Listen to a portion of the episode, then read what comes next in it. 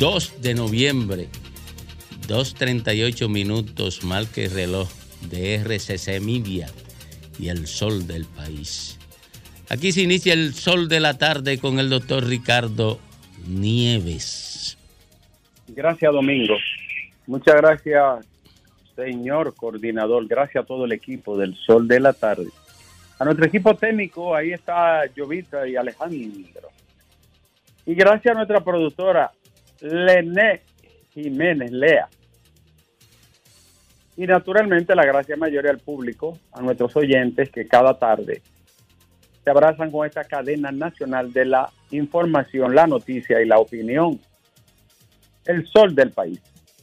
Bueno, 2, de noviembre. Día de los Santos difunto, Alejandro. Morir, liviana costumbre que tanto tiene la gente, que llama aquel que le incumbe y siempre dice presente. Concho, la muerte, Alejandro, Día de los Muertos. Pero empezamos con una mirada a las principales informaciones de aquí y del resto del mundo. Señores, hasta ayer, 8.800 vidas destruidas en Gaza, Palestina. 8.800 vidas destruidas. De esas 8.800 vidas destruidas, 3.680 eran de infantes y niños. Yo no sé en nombre de quién, ni bajo la justificación de qué se puede aceptar un horror como ese. Está lejos, sí, 10.000 kilómetros. Ah, son lejos, eso es por allá. Son vidas humanas, son niños que no, no saben ni por qué, ni sabrán, ni nunca supieron por qué morir. Así es del mundo en este tiempo. En tanto, noticias que están más cerca, el presidente de la República, Luis Abinader, llegó a Estados Unidos y se reúne hoy con el presidente de ese país, Joe Biden. Abinader agota una agenda en la que también ha sostenido encuentros con el Fondo Monetario y con el Banco Mundial. La frontera dominicana, dice el ministro de Comercio, está abierta para el comercio, para el comercio, subraya. En tanto que la oficina metropolitana del servicio de autobuses ONSA pasará a ser una empresa pública. Y tendrá una visión comercial, pero siendo siempre en su totalidad un patrimonio del Estado dominicano. Señores, el joven Nelfi de Jesús Rodríguez, de 22 años de edad, subrayo Alejandro, 22 años de edad, que murió este miércoles a manos de la Policía Nacional en el residencial Bienaventuranza de la Jacobo Masluta, eso es Santo Domingo Norte. Dice su familia, una hermana y la familia, que él fue vendido por su pareja. O sea, lo escondieron allí, en lugar de entregarlo, ¿verdad? A la policía. Lo escondieron, lo taparon, le taparon cuatro asesinatos que le atribuyen, diez heridos de bala y cerca de 20 atracos. Ustedes están entendiendo el, el leitmotiv de la sociedad dominicana, la situación medular de la sociedad dominicana. Lo escondían, sabían lo que estaba, ellos mismos admiten que no andaba por, por, por buen camino y los que están es resentidos porque supuestamente fue denunciado. 22 años de edad y ya tenía un historial que se puede hacer una enciclopedia del crimen. ¡Wow! Y se corrobora con los vecinos del lugar de que dos policías salieron heridos, uno de los cuales salió herido, sangrando, y fue llevado a un centro de salud. Alejandro más noticias y es que la vicepresidenta de la República, Raquel Peña, dijo que en la zona colonial falló todo. Creo que la palabra lo dice bien completo, falló todo. Del otro lado, Rosalba Ramos, fiscal del Distrito Nacional, sobre el famoso teteo de la zona colonial, dice que el Ministerio Público está investigando y recabando información y evidencias. Atención, Domingo, Tony Adame acaba de salir y ya está en los tribunales otra vez por un caso del que ha sido denunciado de nuevo este hombre. Increíble. Y es probable que lo lleven como candidato a este señor. Increíble. Y el Partido de la Liberación Dominicana alertó a la situación de productores de huevo y dijo que es crítica. Asimismo señala que 40% de pymes han quebrado, de las famosas pymes. El presidente Estrella Ureña admitió un error de sonografía donde este médico sonografista creyó ver dos niños y en realidad era uno. No eran gemelos. De modo que esto creó mucha ansiedad y malestar en la familia que pensó que tenía un par de mellizos. Fernando Ramírez ha lanzado rayos y centellas en el PLD. Ahí hay una situación cáustica. En el Partido de la Liberación Dominicana hay un enfrentamiento silencioso, callado, interno, pero muy voraz. Las declaraciones de el colega comunicador muy cercano a Abel Martínez, ha puesto otra vez la mecha para encender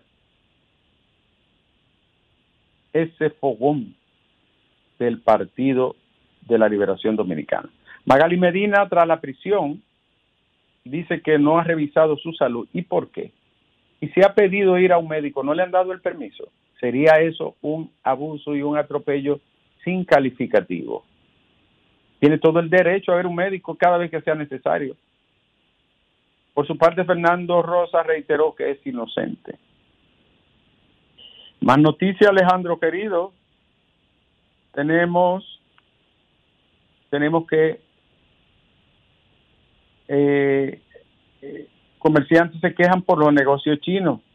Bueno, mis hijos, la Duarte entera es china. Ustedes sabían que todo es chino, la Duarte.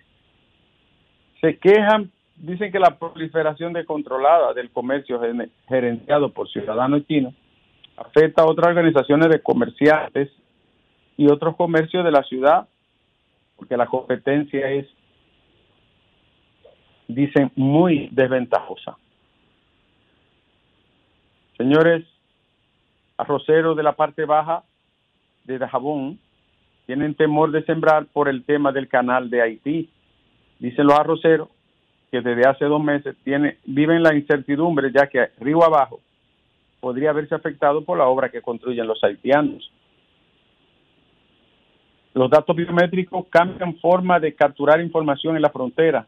El desarrollo y la implementación tecnológica para este mecanismo y luego el posterior uso de los datos biométricos han convertido en una apuesta global para combatir la suplantación de identidad y para alterar documentos la República Dominicana se encamina a 10 millones de turistas.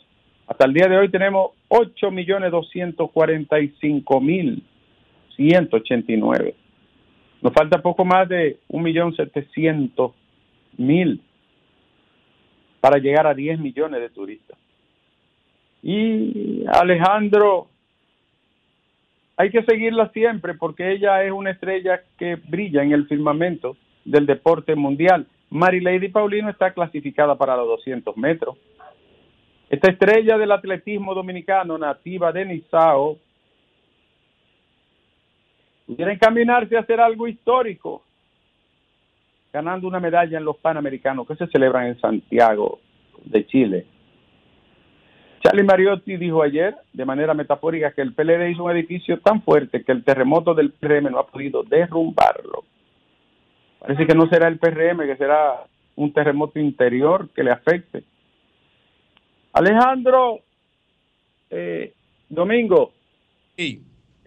en el día de los finados, de los idos, en el día de lo que dejaron esa tierra para irse a otra dimensión, en la transmigración de las almas ya donde los restablos de la eternidad esperan a todos los vivientes. ¿Qué muerto que no sea familiar tuyo ni querido ¿Qué muerto te llega a la memoria en este país que tú no hayas sentido dolor ni pena por él? Ay, ay, ay, ay. Ese mismo el que tú estás pensando. Ese mismo, Alejandro.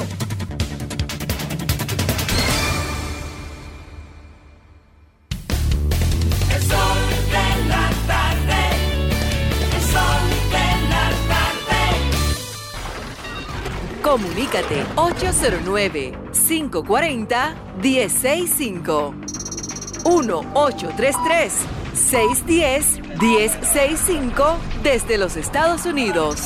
Sol 106.5, la más interactiva.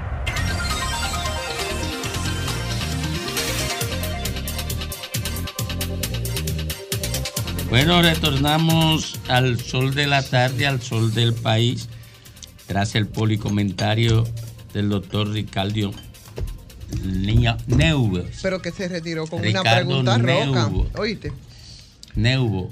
es una pregunta bastante fuerte. Es una mala fe eso. Para, el que tiene, si- para el que tiene mala memoria. Para el No, que, exactamente. No, no, no, porque eso O fue- para el que le han distorsionado, tú sabes, los acontecimientos. No, porque lo que pasa es que él, ustedes no descubrieron cuál fue el problema. Él siempre dice Alejandro, pero dijo Domingo. Quería meterme en un lío para ver si me cancelan como te cancelaron a ti. Buenas tardes. Adela- Eso fue un gancho. Buenas tardes, pero yo no caigo en gancho. Buenas tardes. Sí, buenas tardes. Domingo, ¿cómo está? ¿Todo bien, hermano querido? Qué bueno, qué bueno. Domingo, el pobre Cotuí sí está huele, pues no Cotuí tiene un 5%.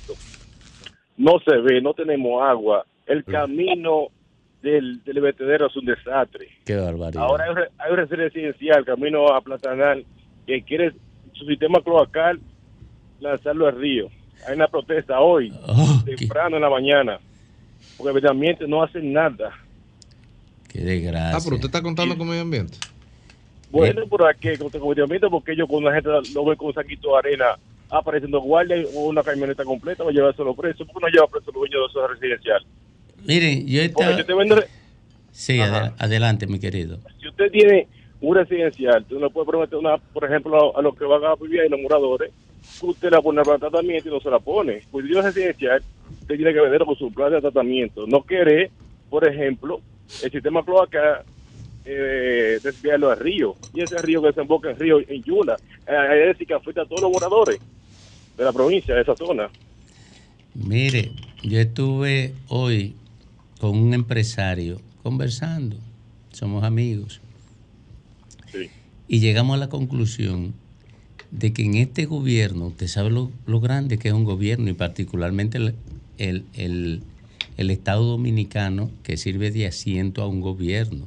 Los dos son grandes para la población que nosotros tenemos. Pero en un gobierno tan grande, en un Estado tan grande para un país pequeñito, en los dos coincidimos en que aquí nada más hay dos gerentes en el gobierno. Dos, el presidente y la vicepresidenta. Son los, únicos que cierran tema. Para el, para el presidente tener que lograr unos resultaditos ahí en la policía, tuvo que mudarse semanalmente para la policía.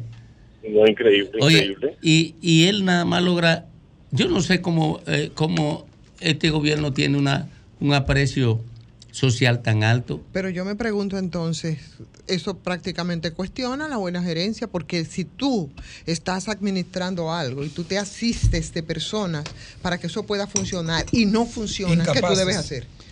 Bueno, La palabra mi- mira, mira lo que hacen los empresarios.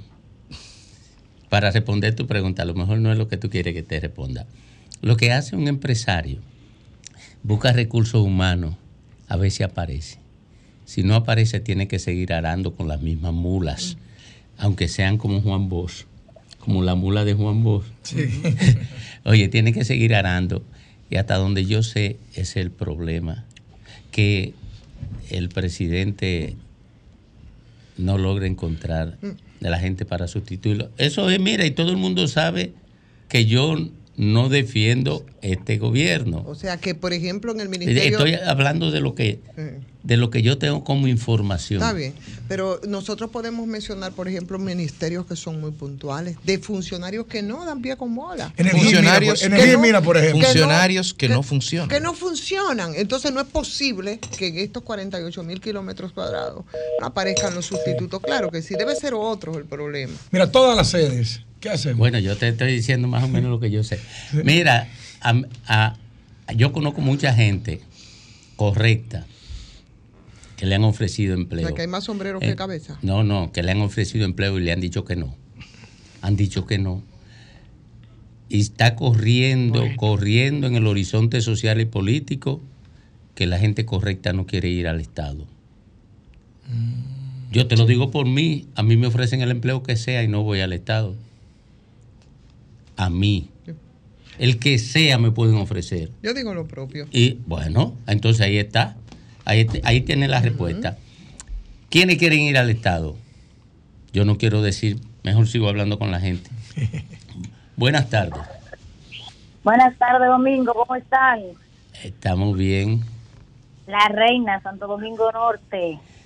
Ah, no, mira, aquí hay una sola reina. Yo iba de, de sabroso contigo, pero Pero tú ella, serás... ella es de Santo Domingo la Norte. Domingo. Del sol. Ah, Soy ese- la reina de Santo Domingo Norte. Ah, pues mira, Es un dime. reinato que hay. ¿Tú te, tú, te, tú te sabes lo del chino y el flea. No, dígamelo. Oye, oye, oye eh, durante la guerra del 65 Ajá. había muchas tensiones sociales y iba un chino con un macuto y le, y le pregunta el guardia, ¿y qué usted lleva ahí? Flea.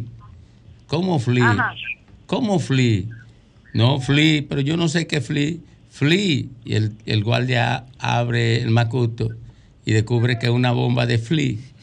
Es una bombita Ajá. de esa, de esa viejísima de fumigar. Y le pregunto, ¿y por qué usted no dice que es una bomba de flea? Porque si digo bomba no, no, puedo- no llego a flea.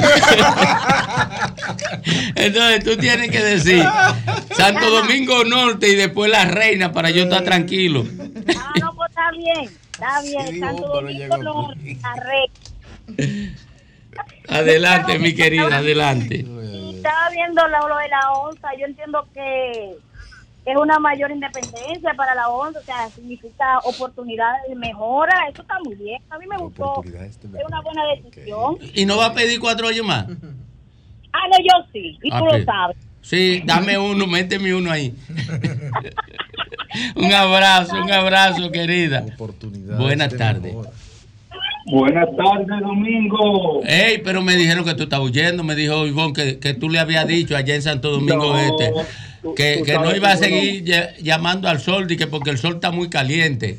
¿Es verdad eso? No, no, no. Yo dije que tú eras guapo, que yo recorrí toos los callejones hasta las 11. De verdad que, pero en algunos, en algunos lugares no entraron a, a tiro y a piedra y a para que sepa, para que sepa. Eh, eh, no entraron, sí, una- algunos bellacos. Sí, pero es una historia vivida bien bonita, Domingo, la verdad que sí. El machetazo, el machete. y Sí. Eh, saludos, Ivonne, saludos, Grey. Hola, hola, Fidel, hola. Un abrazo. Y yo seguiré abogando, como siempre, Ivonne, por mi municipio. Y, Sí. y espero que ustedes siempre me den mi mano. Y ahora, con- como, como siempre lo he dicho, eh, tengo una campaña abierta con el ministro de Obras Públicas. Sí. Devuelva los camiones, mande los camiones llenos de asfalto. Nos hizo unas cuantas calles aquí, nos dejó otra a medio talle, nos dejó otros hoyos hechos ahí, nos dejó sí basura verdad. a- acumulada eh, encima de la acera. Se llevaron los camiones, eh, licho, mentiroso, porque tú eres un mentiroso, licho. Ay, Lich.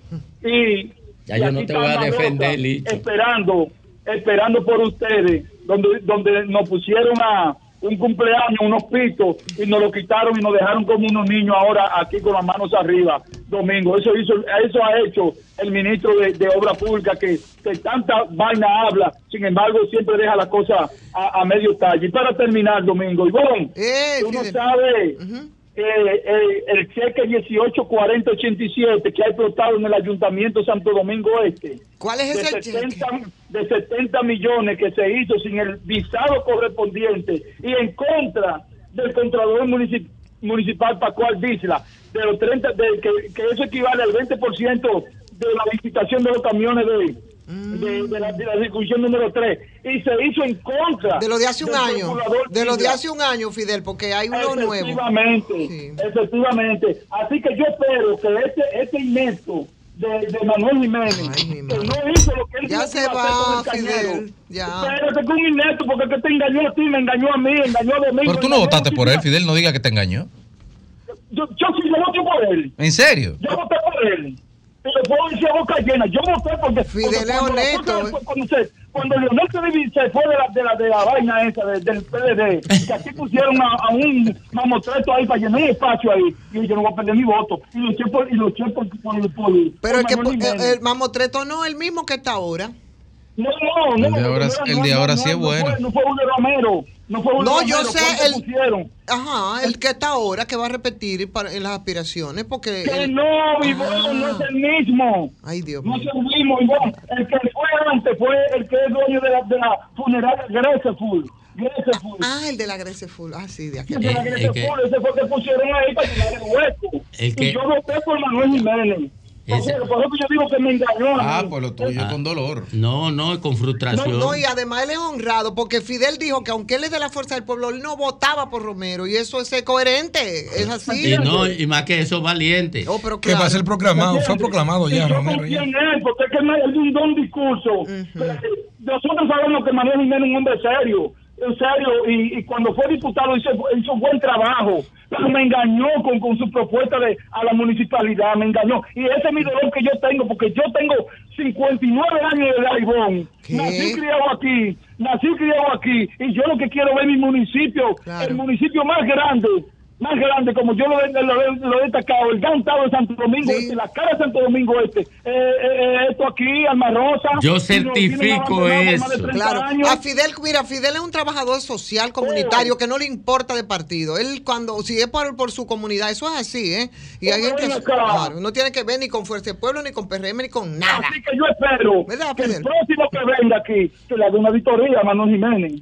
Claro, y que no y que nos enseñe la auditoría que le hicieron al cañero, que nunca la, ente- la enseñaron. A Manu- dice Manuel que tampoco, por más que la pidió. Pero está a tiempo todavía, Manuel, para pedir. No, es que la ha pedido mil veces y no se la han entregado, sí. manito. Ah, no, ah. no, no. Él no, puede no. contratar una firma Ah, privada, oye, es una a- auditoría. A menos Él que puede la- hacer una. Lo que, a Ah. menos que la hiciera, pero la que hizo. Sí, claro. Antonio. Lo que no tiene, lo que no tiene vinculación legal, Ah, ¿verdad? ah, Antonio. Ah, pues no, y pa- Antonio. Si no es para someter. Puede pagarla. ¿Y para qué? ¿Para Anto- ponerla de adorno y encuadrarla y para una auditoría? No, le si sirve no, para no puede legalmente auditoría usarla. Le sirve, le sirve para mucho, pero que lo haga. Puede Ah. querellarse. Antonio, Antonio, Nieve trabajó 14 minutos.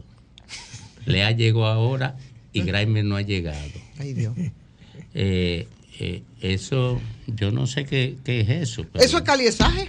¿Qué- eso es calidad? Claro que eso es Eh, caliezaje. bo- borro eso, Antonio. Sigo con la gente. Buenas tardes. Buenas tardes. Adelante. La peque de guerra. La peque adelante, guerra. Sí, ahí yo he estado viendo que la onza se utiliza mucho y más ahora mismo en el país. Yo lo utilizo, yo espero que lo sigan mejorando porque eso es para bien, o sea, para nosotros, para mejor transportarnos mejor. Y Mira, mira, el Fafa quiere venir en Onza. ¿Dónde la podría coger? Él vive en Bellavista. No. ¿Quién vive en Villavita? Fafa. Y quiere venir en Onza.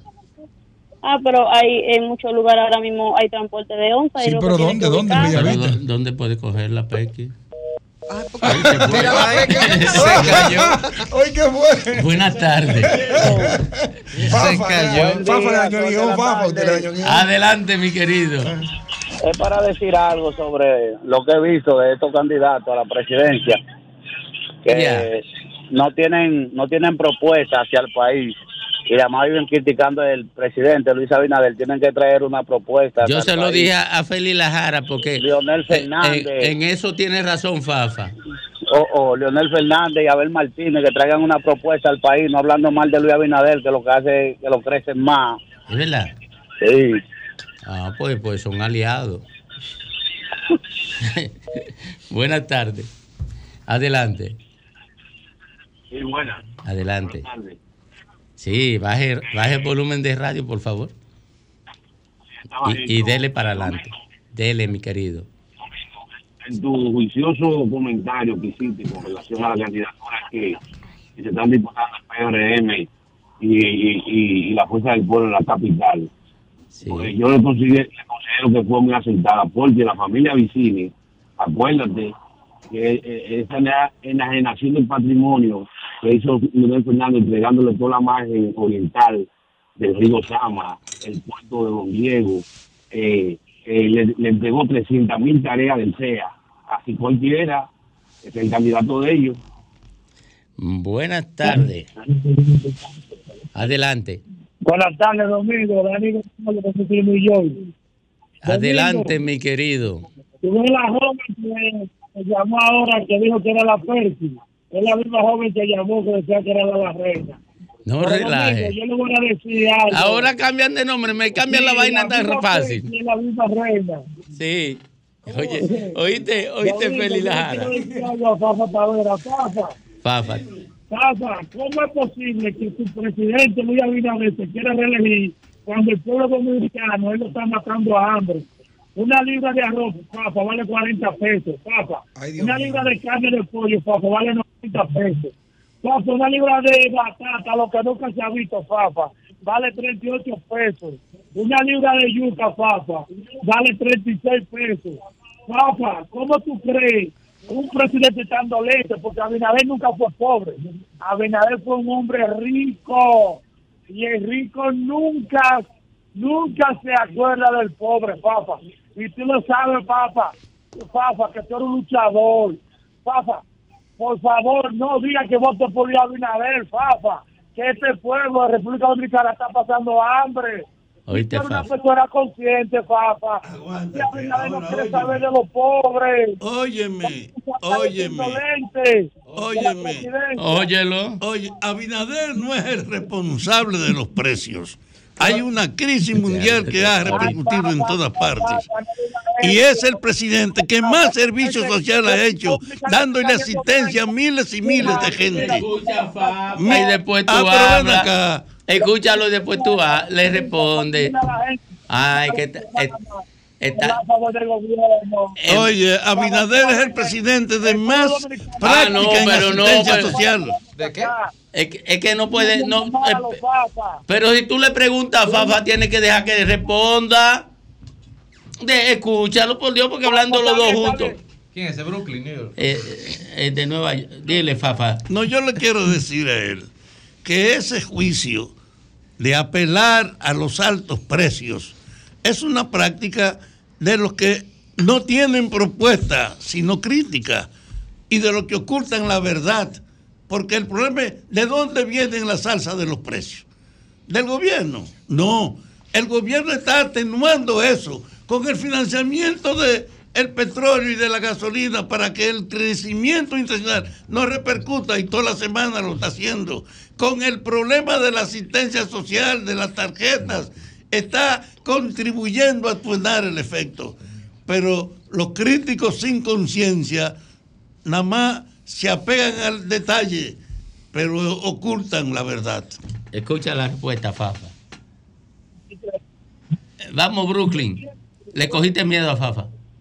Pero le- Fafa, Fafa, ¿qué hace con aumentarle eh, 850 pesos a la tarjeta, Fafa? ¿A Eso qué? está dando un galón de aceite, Fafa. Oye, en los gobiernos de Leonel Fernando, un galón de aceite costaba 135 pesos, Fafa. Y ahora cuesta un galón de aceite. ¿Y cuándo, Lili? ¿Cuánto costaba? 805, Fafa.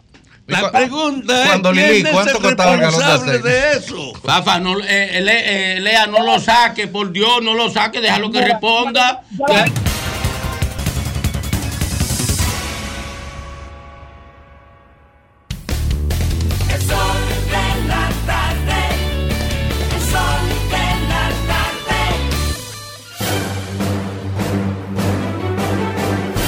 Ahora, un boletín de la gran cadena RCC Media.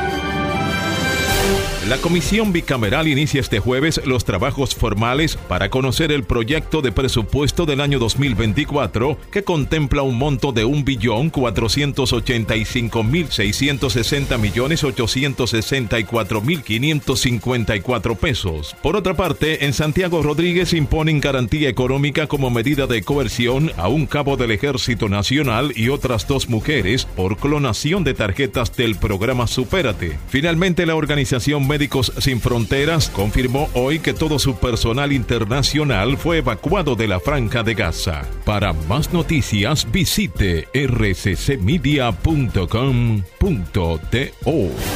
Escucharon un boletín de la gran cadena RCC Media. Sol 106.5, la más interactiva. Una emisora RCC Miria. Yo abrí mi cuenta con facilidad. Primero bajé la app en mi celular. Yo puse todos mis datos, le di a registrar. Y así de rápido tuve mi cuenta digital. Y ahorro todo mi dinero. Y me dan mi prestamito.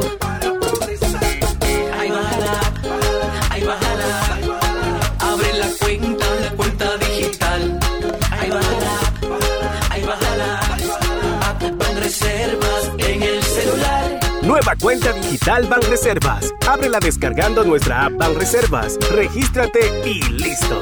Banreservas, el banco de todos los dominicanos. Celebra tu fiesta de Navidad en el Jackset. Tres planes para escoger con Open Bar nacional e internacional. Además, música, video wall, bartenders, camareros, personal de seguridad y todo lo necesario para hacer de tu fiesta navideña un evento inolvidable. Para más información, llama al 809-535-4145 y 809-537-9337 o escríbenos por nuestras redes sociales. Celebra tu fiesta de Navidad en el Jackset. El sol de la tarde. Mi vehículo es mucho más que un medio de transporte. Mi vehículo es parte de nuestra vida. A veces se convierte en un karaoke. O en mi closet. Y otras veces es el estudio de su podcast o mi salón de conferencias.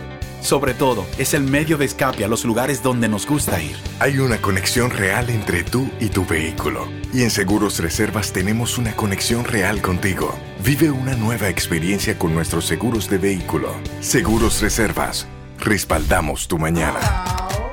Jalao con lo mejor de la gastronomía dominicana en el mejor ambiente. Jalao, martes a jueves desde las 5 de la tarde, viernes, sábados y domingos desde las 12 del mediodía. Reservas 809-792-1262 y jalao.do. Jalao 100% de aquí. Calle El Conde 103, frente al Parque Colón en Santo Domingo. Y ahora también en New York. Jalao, New York City. 2420 Amsterdam Avenue. Reservas halao nyc.com. El sol de la tarde. Este lunes 13 de noviembre, el escenario más internacional del Caribe, Jackset, presenta una noche histórica con la presentación en vivo de Alex Bueno.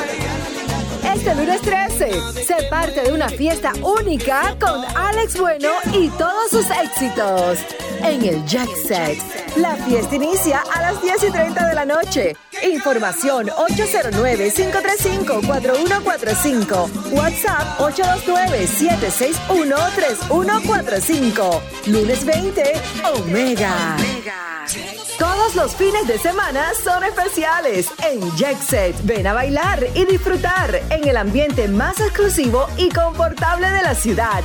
Especial en bebidas nacionales e internacionales. Viernes y sábados. Fin de semana en Jet Set. Celebra tus momentos especiales con nosotros. Reserva ahora. Teléfono 809-535-4145. WhatsApp 829-761-3145. Fin de semana en Jackset.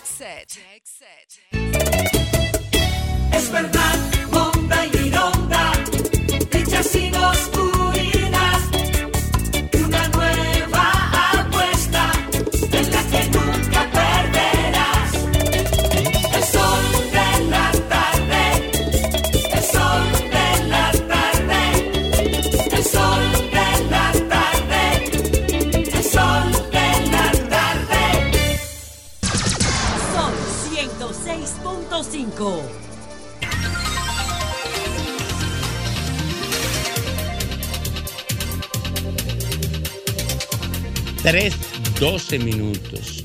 Aquí hay tres especialistas en asuntos haitianos. Yo no. Fafa lo que es un defensor de, de, de política del gobierno y yo ni eso soy. Pero aquí hay tres especialistas, la reina, Feli Lajara y yo vine. Y yo quiero a esos tres especialistas que me desconstruyan esto, pedirle para la gente, no para mí, ¿verdad? Porque yo aquí lo que soy es el que rellena los huecos, que dejan cualquier cosa que pase. Eh, dice Ito Bisonó que la frontera está abierta para asuntos comerciales. ¿Qué quiere decir eso? Que nada más es para venta y compra, no para migración, eh, que la seguridad. ¿Cómo, cómo, ¿Cómo ustedes interpretan eso? La frontera abierta o es la expresión de que el gobierno está dando marcha adelante, marcha atrás, que no sabe para dónde, para dónde va o no sabe qué hacer con la frontera y el tema haitiano. ¿No luce esa expresión como ambigua o alguno de ustedes especialistas ayúdenme a entenderla? Mira, yo creo que la comunicación política tiene algo bueno a su favor. Y es que a un tema específico tú le puedes sacar mucho provecho político. Pero por razones humanas y por naturaleza de la humanidad, el tema, por más que tú quieras, por más que tú quieres, se cansa. Ese tema Se ese tema- agota, se se agota, agota. se- Se es la agota. palabra correcta, se agota.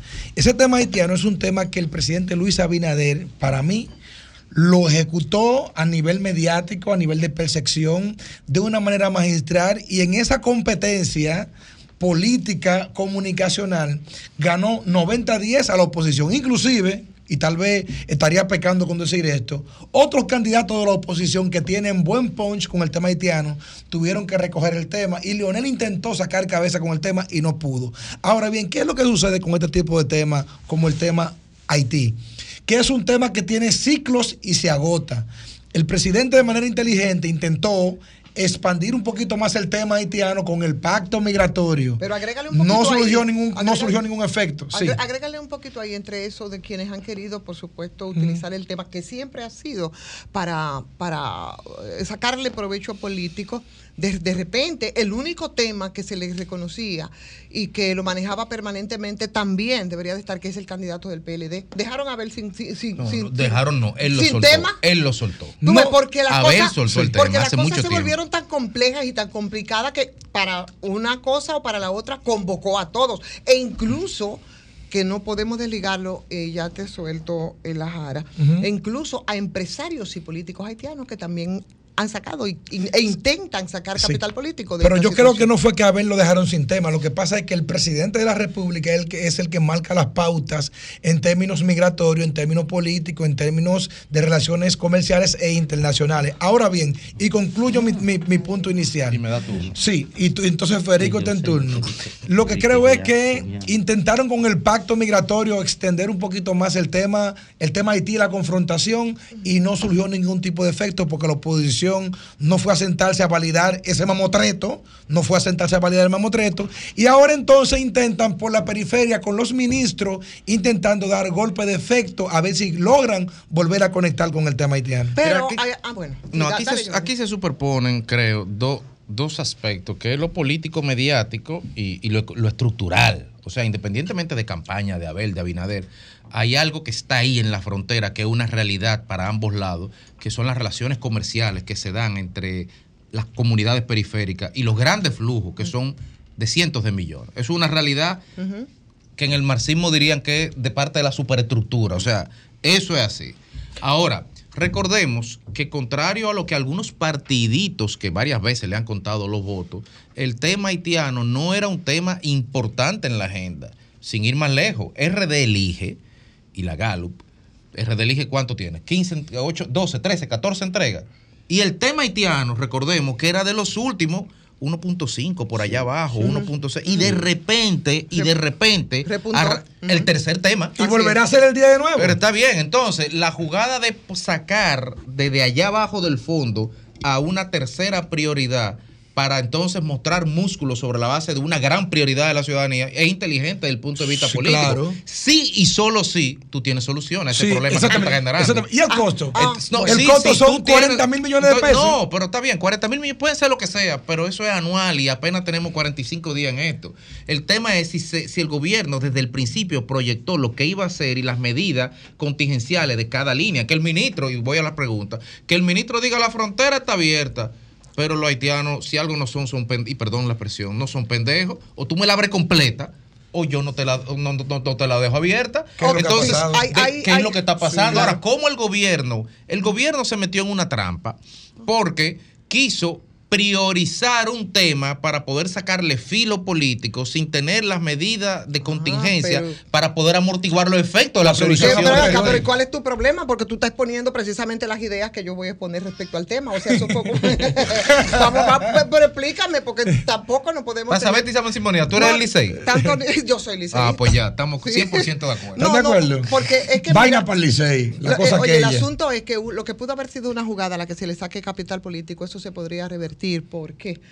Eh, porque el retorno, por ejemplo, masivo de los haitianos a su país reduce considerablemente todo el tema de la mano de obra barata. Y si no hay mano de obra barata, te- te- tenemos entonces que recurrir a la mano de obra criolla de nuevo. Y se incrementa el eso costo. va, eso se Y se expresa en costo. costos. Y eso disgusta a pequeños y medianos productores. Y esos pequeños y medianos productores disgusta, van a estar quillados con el gobierno, para decirlo así en el lenguaje llano de la gente. Entonces, esa jugadita también ahí, sin tener una respuesta, apresuradamente tiene que Y buscarse bueno, entonces tú le estás dando la razón a Pelegrín Castillo, que tiene décadas diciendo Bueno, que la yo- migración haitiana lo que han hecho es depauperar y desplazar a la mano obra dominicana. Óyeme, tú, me, tú no Sí, me puedes... no, pero tomando- es otro- punto, es No, no, no, pero ya. no podemos negar, y eso y para eso hay un e- Estados No, lo Unidos. que es tú el estás me- diciendo es cierto. Sí, Estados. Unidos es el mejor ejemplo. Ahí hay una burguesía que vive, vive enfogonada con esta migración, incluida la República Dominicana. Sin embargo, eso es lo que ha sostenido esa macroeconomía. ¿Qué tú crees que es, eh, eh, el, el- el tema de esa mano de obra no ha tenido un impacto en la macroeconomía de República Dominicana? Claro la que- ha claro- tenido, claro que sí, la ha tenido en la industria de la sí. impacto en la pobreza. Óyeme, perdóname, Graime. La, perdóname. Graime, permíteme terminar, permíteme la- terminar la idea para que tú Llega entres. de último y empieza a Exacto, meterle- porque tú Sí, estás acabando de llegar. Ay, ahora quiere venir. Oh, pero ven acá, eso es la verdad.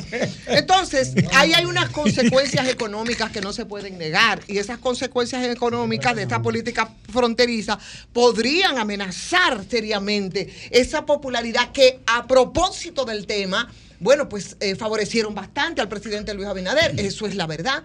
Porque dime, ¿qué va a pasar? Y nosotros lo hemos Estaba visto. acorralado con la delincuencia en esos momentos. Pero no es solamente el tema de la Al de parecer la nosotros, delincuencia. nosotros te- tendríamos que estar aplaudiendo y dándole gracias a Dios de esa migración No, de haitiana el hacia por República No, no, porque el tema no era ese, Graeme, el no. tema era otro, es otro No, no, no, yo- el los tema es el comercio. no, Sí. Los por nacionalistas le quilla No, eso, pero esa no, es la verdad. no, Si no. pregunten allá en se va a salir el comercio, países faltaba No, no, no, no, no, no, no, porque yo, no, porque yo creo, pero el presidente Abinader lo dijo. Señores, la frontera cambió. Olvídense de esa frontera que ustedes habían visto hasta ahora. La frontera cambió.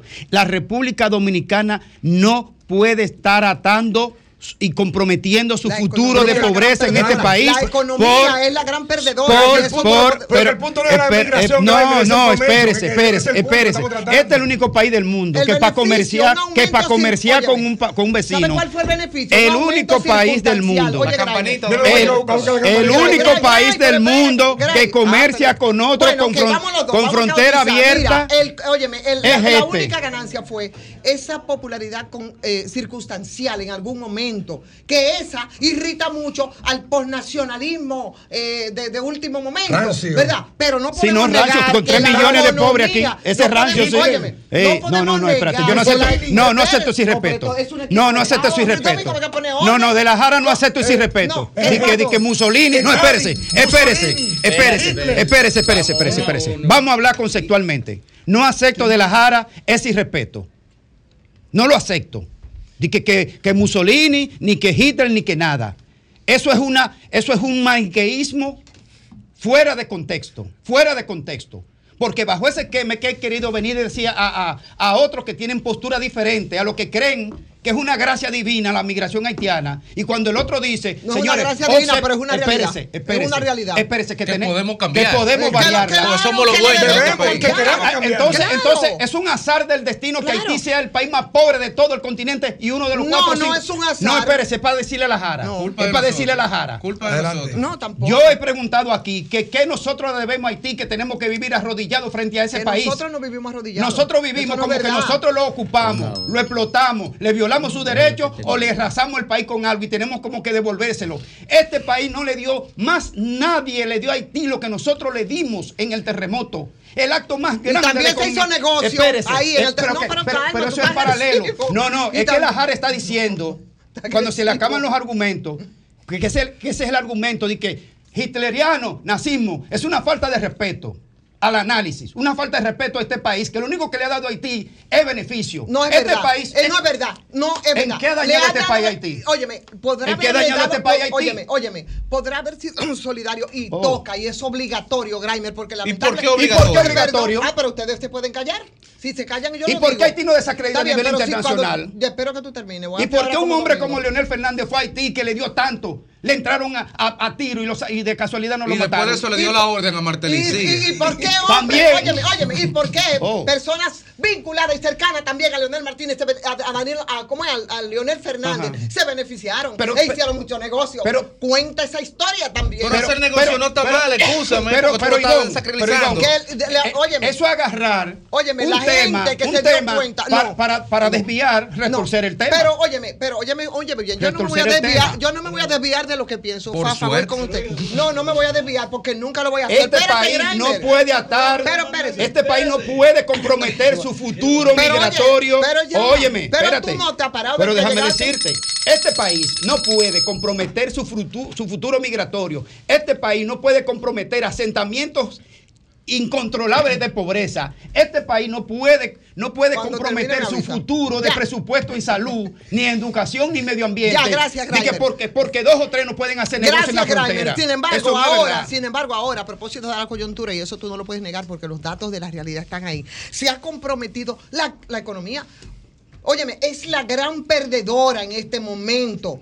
Y no solamente es un fenómeno que se da aquí en República Dominicana. O sea, la mano de obra, la migración, cualquiera quién que con sea. La economía? La, óyeme, cualquiera que sea la migración es una es, es para sostener la economía. Y aquí en República Dominicana, olvídate que sin esa mano de obra. Eso barata. es mentira, hombre. Pues, no, no es mentira, Eso porque es mentira. yo no hablo mentira. Es simplemente. Este país vivía perdóname. sin esa migración yo desbordada. No, perdón, yo no hablo. Y crecía. El, perdón. el, único Ander, país. El país. Cálmelo, espérate. El, el único Óyeme, país yo no hablo mentira. Yo lo que estoy diciendo es lo que yo pienso. Porque aquí no solamente con tu por nacionalismo de ultra, yo no sé qué. Sí, es lo que tú dices, te equivocaste. Sí, no es verdad. Eso no, no es de calificar. No. Pero es que tú debes permitir que el otro, no debes permitir que la pasión te desborde. Y escucha. Oh, y la pasión tuya. Escucha. Bueno, tengo que hablar duro porque tú no dejas ah, simplemente. Y yo que hablar bajito. No, no, y tu discurso. Aquí, aquí. Y tu pero discurso, decir que sí, tenemos que tener la frontera abierta. Y ese discurso tuyo eh, ya no lo conocemos, pero además. ¿Qué es tener la frontera abierta? No es pasión. Acuéstate abajo de la mesa. Tú no puedes negar, y nosotros hemos visto la intervención aquí de productores,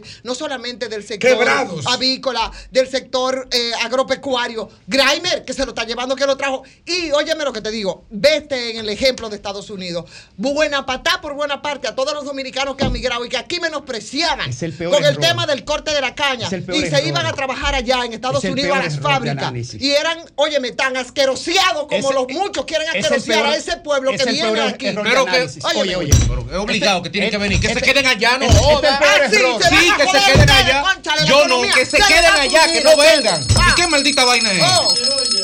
Es el, peor, es el peor error de análisis. Comparar la migración haitiana hacia República Dominicana con cualquier otra migración. La diplomacia, la, la, la diplomacia de la vaselina se llama. No, no, no, porque aquí, oye, No, pero, pero, pero, pero, espérese, espérese, espérese. Fafa, Tani Oye, mire, mire, yo quiero pedirle implorarle que dejen a por favor. Hablar. Por favor, denle un chancecito. Si ustedes quieren no por Fafa, sino por su heroísmo. Fafable, Fafa. Es un héroe nacional. Por el tanque, por el tanque. Que le quitó a los gringos. Fafa habla y no deje que Grimer te. No, pero de, oye, oye. Dale. Yo creo que la fuerza con la que ustedes se expresan, ignorándose uno al otro, y proyectando un diálogo aquí que no puede ser percibido más que calificándola Fafa, pero usted no se va a simpáticamente. referir al tema haitiano. Usted lo quiere. Oye, le pagas boche. Yo No, sí, no, yo papá, sí. no, no, porque usted yo le estoy, yo le estoy diciendo lo que creo de lo que ustedes están haciendo. Ah, No, pero yo no, no, no. No, permítanme, permítanme decir lo que yo creo del conflicto que ustedes están discutiendo. de eso y además, degradando su significado. Degradando. Sí. Pero dejen hablar. Con perdón. Ah, ah, bueno. Una muestra que lo están degradando, que ustedes no pueden discutir en orden. Sí podemos discutir en orden, pero la crispación es parte Aguanta, del no, señor. Que es el orden de interés. Sí. Hay, hay un problema. Analicemos Cuando a ti te critican la relación dominico-haitiana en su verdadera dimensión. Otra cosa es lo que está haciendo el gobierno. Aquí no había control en la frontera. Y ahora lo hay. Mierda, qué difícil es. Está construyéndose un control. ¿O no es verdad que hay construcción? Estoy de acuerdo, estoy de acuerdo Con contigo. perdón. pero tú no tienes paciencia Pero para no, no tengo paciencia porque usted me está reivindicando. Domingo, yo no me voy. Domingo. No, no no, no, no. Yo no quepo No, aquí. no, no, no. usted no le Yo me voy contigo. No, no, Yo me voy no, contigo. Vámonos. No vamos. No, yo me quedo con Ivonne, yo me quedo con Ivonne. No, me no, Ivonne te va a eh, vámonos No me han dejado hablar. Mira, mira qué es lo que pasa. Ustedes son todos hombres abusivos. Y ella es una mujer y ustedes la apabullan. A mí, ¿quién te dijo? No me defienda, Domingo. A mí no me defienda. No, a mí no me defienda. Es una No. espina de Fafa. Que eso de que de la costilla vamos, de leva y el pecado femenino, eso Oye, yo no pero está bien, está Permítanme bien. que hablemos efectivamente sobre Doña el Consuelo, conflicto. El cálmate. conflicto. Aquí, con perdón, como parte de la degradación de la política, las relaciones con Haití estaban marcados por el aprovechamiento de quienes debían controlarla. Parte de la degradación aquí ha convertido Haití en un gran negocio para las Pero así ahora, es así que está. Pero ven acá, tú no tienes paciencia para oírlo. Yo lo oigo a ustedes. Sí, yo tengo paciencia. Pero yo los oigo a ustedes. Yo quiero que me oigan. Sí, pero vamos a ver, vamos adelante, Fafa. Yo quiero decirle que la frontera era un escenario sin control, solo habilitado para la especulación. Solo habilitado para la especulación. Yo fui capaz, cuando era diputado, de conseguir un helicóptero con la Fuerza Armada para hacer una revisión a bajo nivel de todo el camino de la frontera y después desmontarme. Y he contado que yo llegué a un sitio de los que hay en la frontera, en la parte sur, a las 3 menos 10 y encontré a un guardia con una frisa de esas que tienen guardada al hombro con un fusil y yo le dije, ¿usted comió? Y dice, no, yo no he comido a las 3 menos 10. Y usted está solo, sí somos dos y cada uno está un día en un puesto de la frontera. ¿Cómo tú puedes impedirle a ese hombre que no tiene garantía de comida? que no tiene nada, que no aproveche su autoridad para negociar. Y la frontera estuvo prostituida. pues, ¿Y eso fue en el 2002? Estuvo prostituida por un hecho de que todo estaba reducido a la conveniencia de lo que la empresario manejaba. que la Es que está igualito que ahora, y casi que está, no Una ninguna Pero la economía sin pregunta mano de obra barata, señores. Oye, pero qué es una bomba de tiempo. Domingo, esto no, no es posible, carajo, que usted me deje hablar. Porque esto es una, una vaina insólita. Dele, papá. Yo soy miembro de este equipo. No, yo quiero insistir en que la frontera era un problema y sigue siendo un problema. Ahora Ahora sí. sí. Vamos bien. Ahora sí no. No, pero, pero déjenlo hablar. perdón. Es porque ustedes ahora Yo no los intervengo. lo Suerte que son demócratas. Espérense, lo están fastidiando, es lo que concluyan, por favor. Por favor, ahora mírenme. La frontera es tal vez el principal problema del Estado dominicano. Primero porque no controló nunca el tráfico de gente, porque no pudo impedir que creciera en este país el gasto de la salud, porque era un negocio traer a una mujer preñada y sigue siendo un negocio. No es que vienen, es que la están negociando para traerla aquí No es que están y la aquí, meten en una también. ha estado haciéndose eso. En el problema, en el problema comercial, el intercambio de la República Dominicana con Haití convirtió esa área en el primer mercado dominicano, no era Estados Unidos.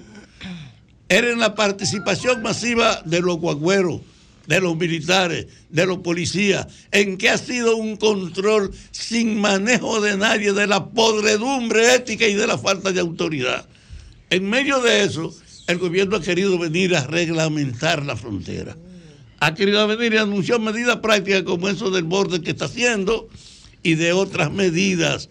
Y frente al hecho se encontró con que la ausencia de control de la migración ha producido en el país, ha producido en el país un desplazamiento del productor en el agro y un predominio de los haitianos en la construcción. Dos áreas fundamentales de la actividad económica que estaban ahí, con toda la indiferencia tradicional. Ahora se ha puesto al mismo tiempo a migración a tratar de reglamentar la presencia de ellos y al que no tiene legítima presencia lo están sacando y están haciéndolo. ¿Es o no una medida necesaria regular las relaciones del intercambio migrante de Haití con la República Dominicana? Claro que lo es. Es importante que el comercio no esté falta de regulación y sea solo un problema especulativo, incluidos los militares y la policía. Es verdad. Entonces, ese conflicto de tal trascendencia ha comenzado a ser abordado. Yo he defendido la idea que lo que se ha hecho con Haití inicialmente, que es un pacto nacional, es lo que hay que producirlo para ver si lo podemos entender en una sola política, porque todos necesitamos una regulación. No puede permitirse la continuidad de lo que estaba y tú no puedes simplemente aprovechar por la crítica eso lo que estoy se de está acuerdo, haciendo. En eso estoy de Hay acuerdo. ¿ya necesidad de intervenir? un pacto Ya, nacional. ya puede intervenir, Fafa. Lo del pacto no, pero el control, el control de la frontera hay que estaba- pero de lo que estábamos hablando era, de otra cosa que estábamos hablando. Sí. Estábamos hablando si las medidas adoptadas y el impacto de esas medidas, hasta dónde, como se ha querido políticamente, va a favorecer. Por ejemplo, en el en caso de nosotros en República Dominicana, a Luis Abinader, yo soy de las que digo que con ese tema, en su momento, por supuesto que fue beneficioso y lo vimos. Ahora, ahí eso puede tener El otra país cosa. necesita que se resuelva. pero déjeme hablar ahora. No, yo te ahora, estoy cobrando a ti. no, a mí-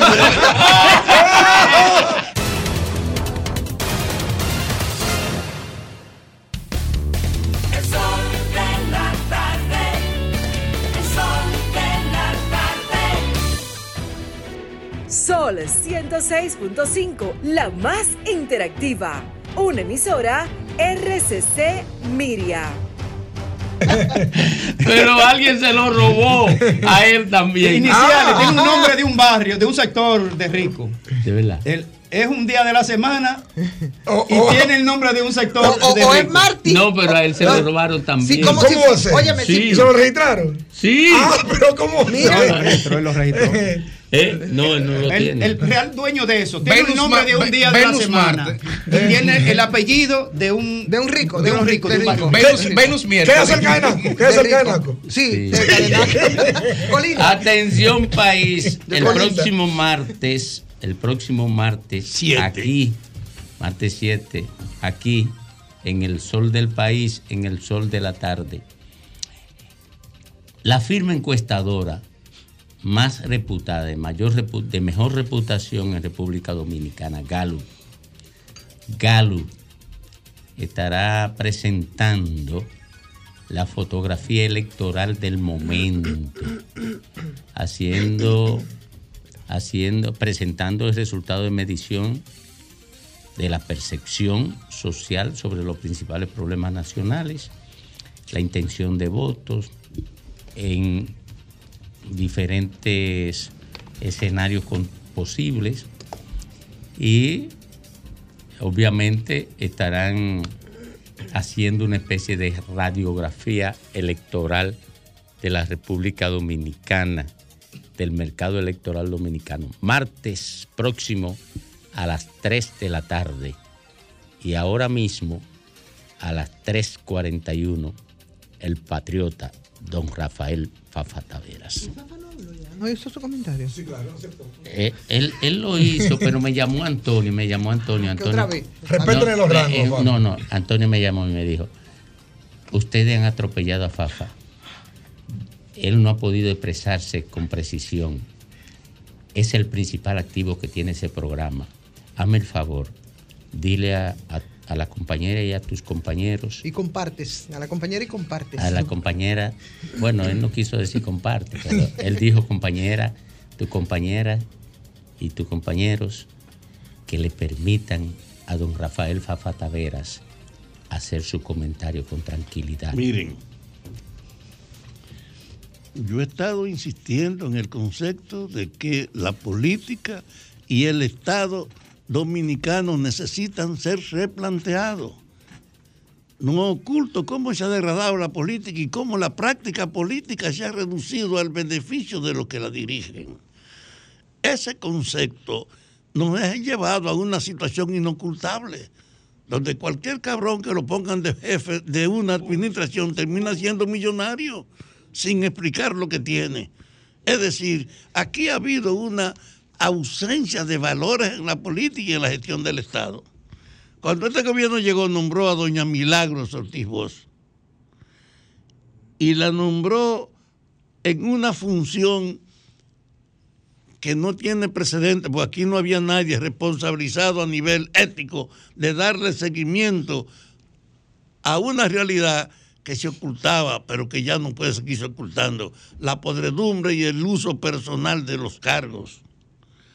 Doña Milagro dice que estamos creando las condiciones para fortalecer la transparencia y afianzar una cultura de integridad en la administración pública. Parte del desafío que tiene la necesidad del cambio es lograr crear en la práctica administrativa del gobierno la transparencia y terminar con la impunidad frente a los que no respetan las normas, sino que aprovechan su cargo. Ese hecho no puede ser negado porque hay demasiada evidencia que la función pública es una oportunidad que el que está ahí no la aprovecha, le dicen, usted es un pendejo. Y a ese nivel es que ha llegado aquí la práctica de la política. Por eso, más de 189 instituciones públicas se comprometen con la transparencia y el cumplimiento normativo ahora, en ese tiempo en que Doña Milagro está al frente de esa comisión. Milagro valoró el compromiso de los ministerios y direcciones y otros organismos gubernamentales por asumir la transformación del presidente Luis Abinader que propuso y declaró de alta prioridad la transformación de las comisiones de ética pública en comisiones de integridad gubernamental y cumplimiento normativo. Eso no es una expresión y aunque no ha merecido todavía la atención, eso apunta a una urgencia profundamente importante que no podemos seguir ignorando. La política no puede ser lo que ha sido hasta ahora y la administración pública tampoco. Estamos obligados a cambiar o nos lleva el diablo si no cambiamos y caminamos a la anarquía. Porque en el fondo el deterioro real del ejercicio de la autoridad está en forma tal que si aquí se aplicara de verdad la ley, había que hacer otro penal de la victoria solo para los funcionarios vagabundos. Estamos entonces, pues, en un momento donde el esfuerzo ético, aunque no tiene mucha transferencia, no puede pasar por alto que en estos tres años se han creado 80 nuevas instituciones del Estado, 80 nuevas instituciones del Estado, sumando un total de 190 para trabajar por la implementación de una cultura de integridad en el ejercicio de la función pública. Ese tema como tal merece el respaldo en los medios de comunicación para incentivarlo merece el respaldo de los partidos, de los medios de comunicación, de todos los sectores. Recuperar la autenticidad de la función pública es algo que nos compete a todos porque nos perjudica a todos el hecho de que siga siendo un privilegio de los que la administran.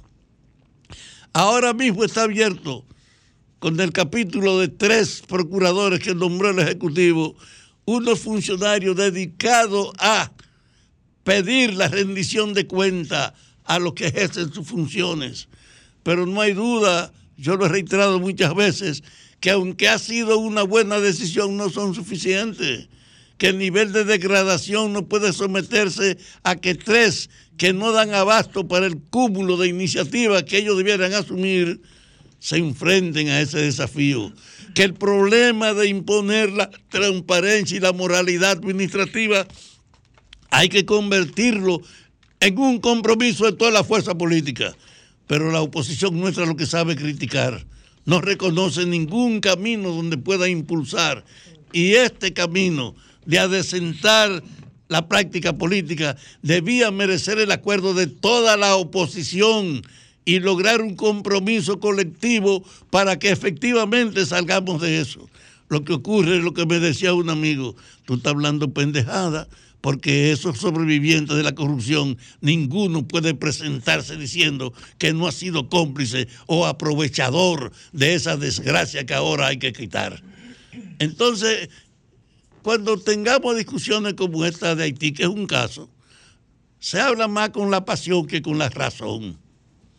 En el sentido de que viendo las cosas como es, así como yo digo que es la corrupción administrativa y que doña Milagro ha iniciado un esfuerzo que poco, que no es suficiente, que hay que transformarlo en una ofensiva nacional fortalecida por los juicios, no por los sometimientos, no, por los juicios. No como ahora tenemos tres años no hay una sola causa que tenga que ver con eso. Desde ese punto de vista, yo creo que debemos entender que el país está en un momento especial, que necesitamos dar un viraje al ejercicio y a la práctica de la política para cambiar su ejercicio, para terminar con el uso de su degradación y para hacer de la transparencia una necesidad para que nadie pueda hacernos cuentos ni engañarnos.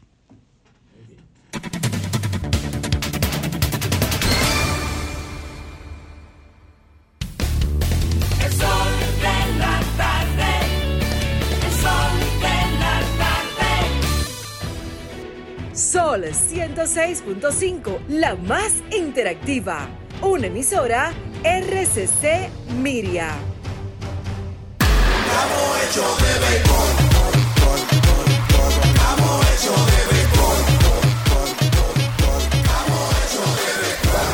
Play se va a sentir, la calle se va a sentir, el se va a sentir.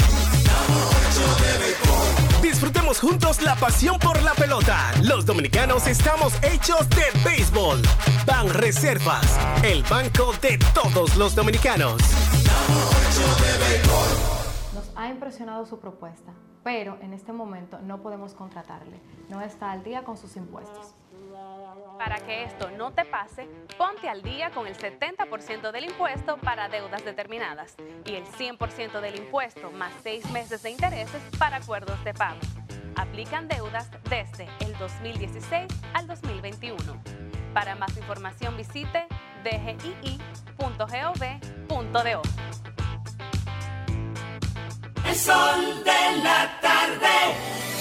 Transpórtate a Tulum con TAN, el restaurante más nuevo del chef Richard Sandoval en Nueva York. El concepto celebra los sabores de la península de Yucatán en México con tacos hipermodernos, ceviches y clásicos elevados. Sumérgete en el Speed Easy de TAN, recientemente inaugurado. Loom, donde te esperan cócteles culinarios y cientos de mezcales y tequilas, ubicado en el East 49 y Tercera. Para hacer una reserva,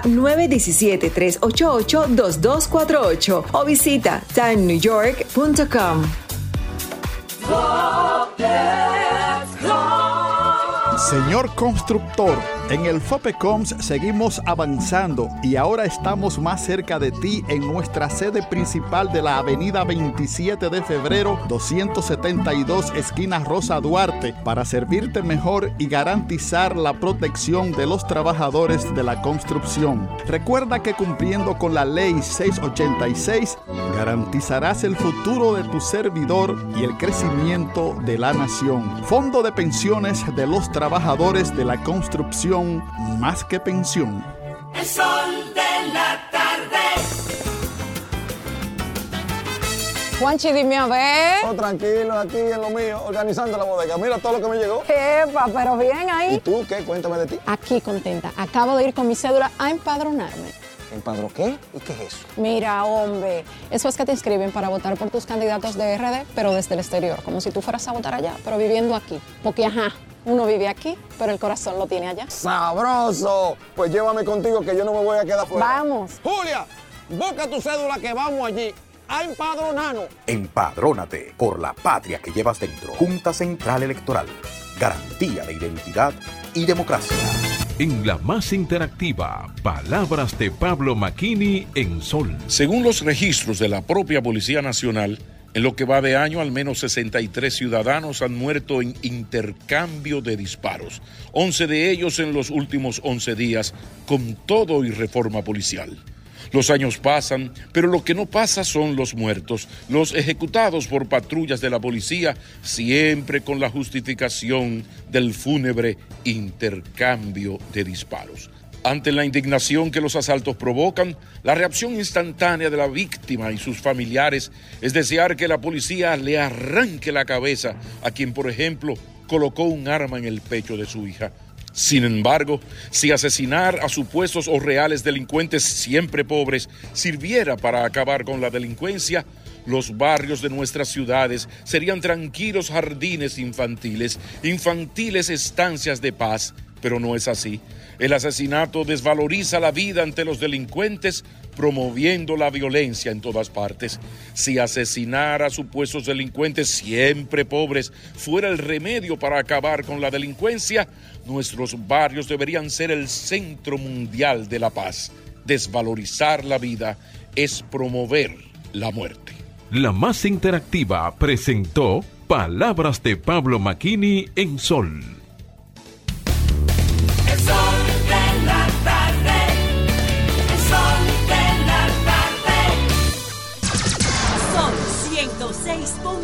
106.5.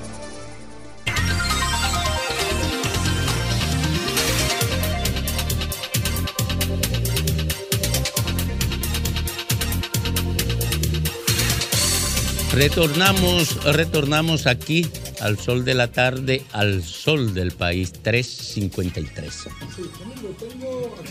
Producción tiene un videíto. Producción tiene un videíto aquí. Miren, esto es algo que ocurrió en el día de ayer en San Cristóbal, en San Cristóbal. Un grupo de comunitarios, un grupo de comunitarios de la zona de Jeringa, Las Flores, Zona Verde, que, que colinda con toda la zona del río que cruza medio, a- al medio a medio de San Cristóbal. Ellos tienen un reclamo y es que el muro de contención que les protege donde viven más de 40 mil personas, no sirve prácticamente en más de un 40%. Que protege de la crecida de De la crecida del río le protege. Entonces, estaban haciendo un reclamo frente a la gobernación, reclamando a las autoridades para que le pudieran resolver ese tema del muro para no seguir de frente arriesgándose, ¿verdad? A una crecida. Eso es bomba lagrimógena que No, le tiraron a los que. No, no, no, no. Eso es bomba la lagrimógena que le tiraron a los comunitarios que estaban frente a frente a la gobernación. Yo creo que este tipo de actitud no es la correcta, es más bien sentarlo, llamar a una comisión, sentarse con ellos y salir a la capital a ¿Dónde buscarle es? ¿Dónde solución. es? Eso es en San Cristóbal, en el municipio cabecera de San Cristóbal, frente a frente a la gobernación. Así que el Ministerio de Obras Públicas, al señor presidente o a quien tenga que ver específicamente con este tema, que vayan a auxilio de más de 40 mil personas en San Cristóbal con ese muro. La reina del sol a las 3.55, después de la interrupción, de, no, después de la información de Feli Lajara. Sí. Bueno, eh, o- a propósito de información, que voy a hablar a propósito de una información que hoy tenemos, que lo consumimos mucho ya, por las redes sociales, eh, con mucha crudeza, ¿no? Y hablo de los videos con las imágenes e incluso los el, el sonido de enfrentamientos de ayer ahí en el residencial Santo Domingo, ¿no? Eso es en, en la norte, ahí cerca de, en la, de la Noriega, también en Santiago. Pero hoy como destacan el grito desesperado de una persona que decía me van a matar. Eh, y luego, bueno, pasó, ¿no? Lo que tenía que pasar. La policía habla de intercambios de disparos, un intercambio de disparos, de disparos más. Y eso, en- a partir de esa información, definitivamente, yo quiero un poco referirme de nuevo por enésima vez y tenemos que hacerlo, señores, aquí eh, con el tema de la, de la criminalidad, el tema de la delincuencia, eh, lo que proponen algunos que la delincuencia, pero esa delincuencia menor se, se combate matando a los delincuentes o presuntos delincuentes, para lo que se requeriría de una policía debidamente entrenada y equipada para tales fines. Eso está en contra de, de nuestras leyes y demás. Otros hablan de que se deben modificar algunas estructuras. Estamos embarcados en un tema de, que de reforma policial que no acaba de arrancar. Sin embargo, las estadísticas y las cifras de personas muertas en intercambio de disparos que nadie investiga, porque esos no son casos que se investigan, esos simplemente se, se quedan y, y- y son como los muertos de, de, eh, de campaña. Que nada, eso no, eso no cuenta ni valen para nada. Y nos obliga a mirar de nuevo el tema de la, de la inequidad en términos de cómo se trata a los delincuentes o presuntos delincuentes.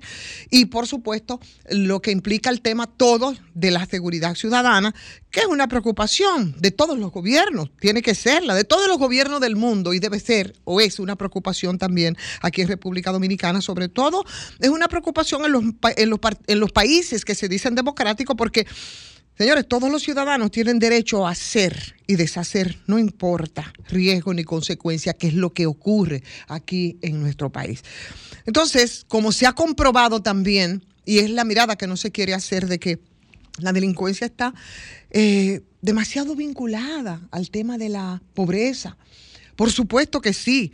Al nivel de la pobreza y al nivel de marginalidad, que eso eh, te da un denominador común que se llama nivel de violencia. Son elementos que van de la mano y que vamos a seguir nosotros en un círculo vicioso. Sí, en medio de la delincuencia, por lo menos esa común, no la otra delincuencia, porque la delincuencia de cuello blanco que hace delincuentes a todos esos delincuenticos o presuntos de la calle, les roban, por supuesto, la posibilidad de ser. O sea, el Estado te los mata, el Estado te les roba y después te los mata.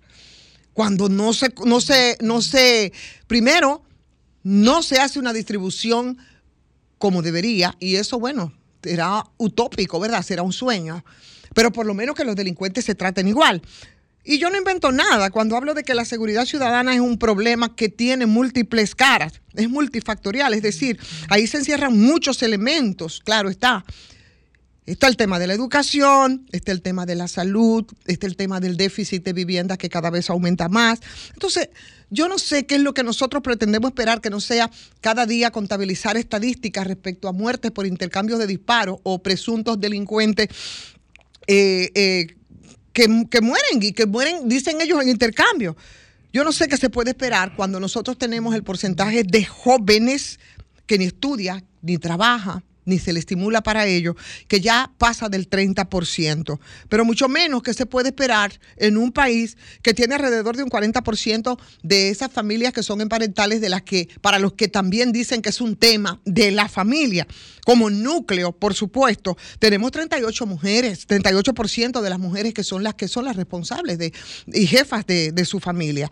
Entonces, ese núcleo familiar que es disfuncional, que no tiene arraigo, eh, es también víctima de lo mismo que estamos hablando. Mujeres solas, criando muchachitos, trabajando eh, para proveer, pero que también se supone que debe formar con una hostilidad y una contaminación en el entorno que, que espanta, ¿qué nosotros podemos esperar?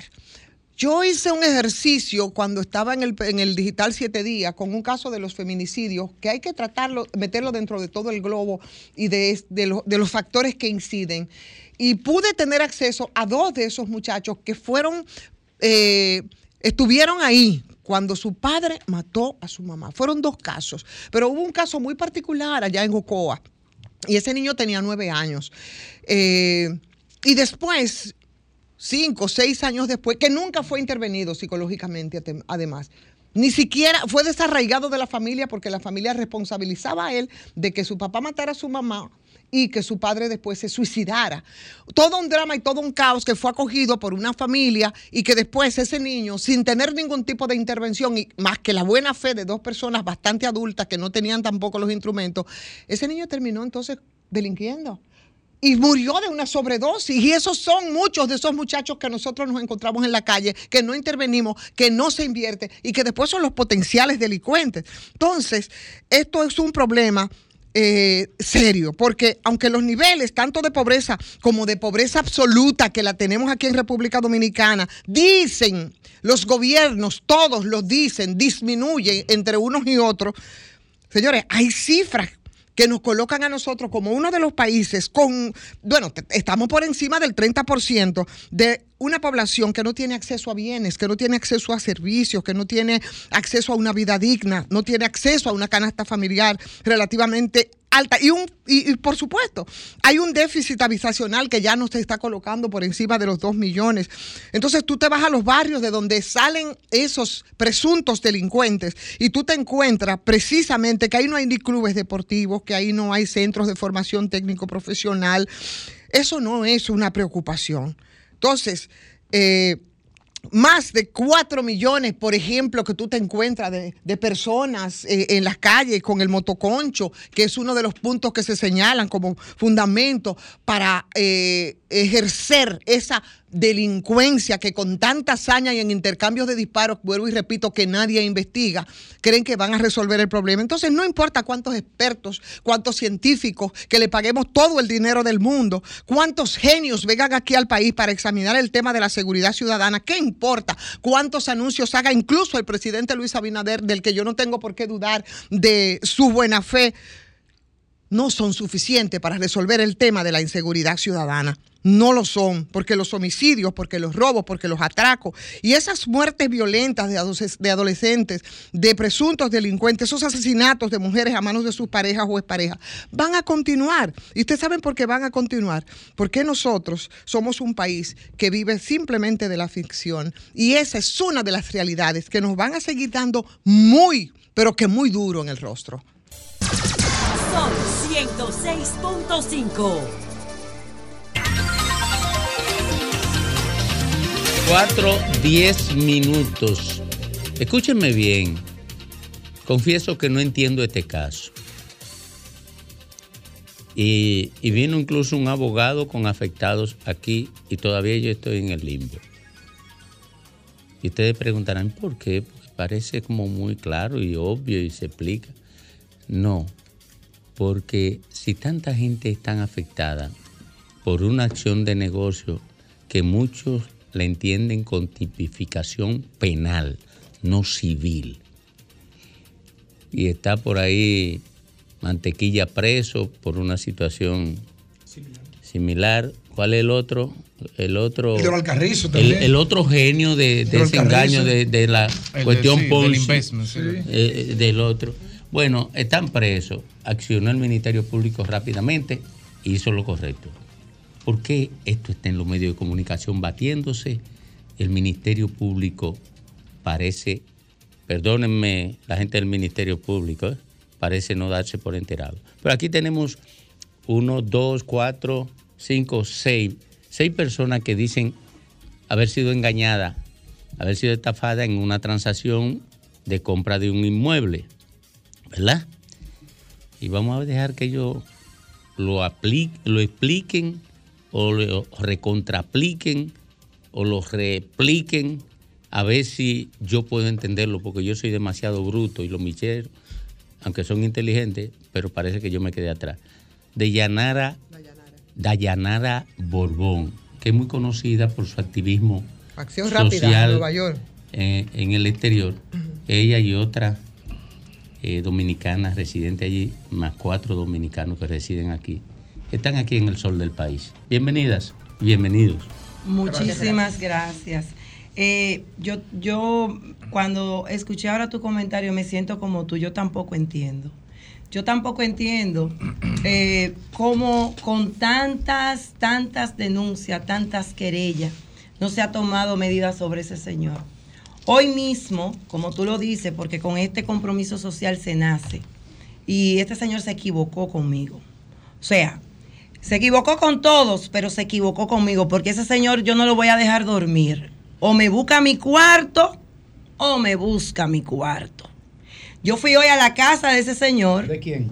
De Emmanuel Riviera Ledesma. ¿Cómo fue el proceso, doña Nara? Brevemente, decirnos cómo fue que ustedes se engancharon, eh, cómo le Bien, bien. En, un grupo de WhatsApp yo veo el proyecto. hablo con la persona que estaba eh, hablando sobre el proyecto, que lo estaba reposteando, y le digo, mándamelo sin compromiso. Se lo presento a mi esposo, mi esposo en esos días viajaba aquí, me dijo que sí, que iba a ir a verlo, fue y lo vio, fue a la, a la constructora, le lavaron el cerebro, le dijeron, lo sentaron en una silla, el suyo es el 17 piso, mire cómo se va a ver el mar. Y ya tú sabes, o sea, tú te ilusionas, tú viviendo por allá con esa calidad de vida que uno vive en estos apartamentos estrechos y venir aquí, tú tener la oportunidad, porque tampoco fue barato. Fueron 145 mil dólares el precio del apartamento. No fue que, que conseguimos una ganga y que vamos a comprar ese apartamento, no. Y de ese apartamento mi esposo se engancha de dos habitaciones con 5 mil dólares. Mensual, la- las cuotas eran mensual 900 y pico de dólares y nosotros lo que hacíamos era un pago de, nove- de 1.972 cada dos meses. ¿Hace qué tiempo? Año y medio, pagándole a ese señor 1.972 cada dos meses. Vamos a redondearlo, mil dólares mensuales. Después, cuando mi hermano ve el proyecto, cinco meses después, mi hermano se engancha en dos locales comerciales. Yo debo mirar esa cámara. Para que el señor me mire bien, para que me vea y me No, conozca. no, aquí, aquí. Acá, esa es mi cámara, perfecto. En Manuel Rivera, ¿te acuerdas cuando fuimos allá? Que mi hermano después agarra y se engancha en los dos locales que yo le acompaño y compro un local comercial a nombre de mi hija. Lo engancho, lo aparto. Mi hija tiene 9.972 dólares porque perdimos unos recibos y por eso lo voy a dejar así, pero son casi 15 mil dólares. Entre mis, mi- los inmuebles de mi hermano y los inmuebles de mi esposo y mi hija, nosotros tenemos alrededor de casi 60 mil dólares en tu bolsillo y en mi bolsillo que debe estar. Te digo por qué, porque tú no tienes título. Él no tiene título de esa propiedad, de ese solar que está del tamaño mío, la grama ahí. Él no tiene título, él no tiene, eh, eh, él no nos está vendiendo nada. Y oye, Dayana, Ivonne, ¿cuántos involucrados hay en ese caso? nosotros ¿Y qué tenemos, estamos haciendo un levantamiento, cada vez aparecen más. Hoy aparecieron cuatro más. Ah, Hoy en la oficina estuvimos ahí, le tomamos la información. Él, él no estaba en la oficina. Él no está en la Eh, oficina. otra cosa, ustedes han ido a través de abogados al Ministerio Público Claro que o directamente. sí. ¿Qué le dice el Ministerio El Público? Ministerio Público no ha dicho nada. Eh, Jenny Berenice compartió, eh, mi amiga Aguilucha, que eh, salía a buscar apoyo para el Ministerio Público, para que creyeran en ese Ministerio Público Independiente allí en Nueva York. Estaba yo en la 181 pidiendo soporte. Me fui para Pensilvania y me ha decepcionado la señora. ¿Pero Porque ella dice, hizo, ella compartió, puso un puntito, oye cómo es. En Twitter puso un puntito y yo dije, bueno, esto va a ser un punto final. Pero ha sido un punto seguido porque eh, no ha hecho nada, no ha dicho, no se han Concretamente, ¿qué pronunciado. Ella no se ha pronunciado, no han dicho nada. Y no Pero- accionan. Yo No, no entiendo, no accionan. Cuando ustedes van allá, ¿tienen contacto Vamos con- mañana, vamos mañana. Ustedes no han ido ahora. No, ahora no, fueron la familia Montero, otro que, grupo son, que fue? que fueron 21, 21 personas de esa familia que querían vivir, parece ahí todos juntos y, e invirtieron, le devolvieron, ese señor le devolvió porque Portes, Porte, coño, pero tú sí caes bajo, santísimo. ¿Quién es Portes? El abogado de ese señor, Feli Porte, Porte. Feli Porte, un charlatán. Pero, Feli pero Porte. él como abogado No, no, no, no, tiene no. derecho a vender sus servicios. Mucho derecho tiene, pero, incluso- pero no tiene derecho. Te digo algo que él no tiene derecho. ¿A entrar al grupo de nosotros de WhatsApp, pedir que lo entren para alterar la paz.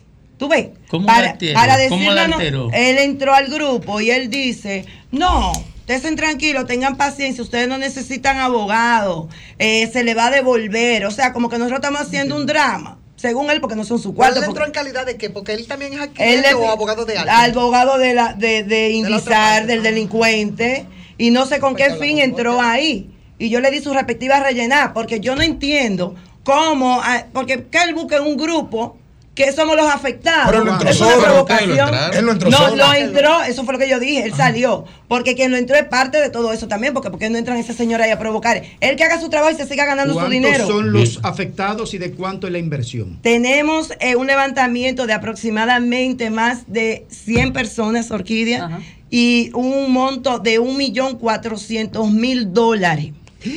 Todavía faltan gente, ahí en esa lista faltan gente.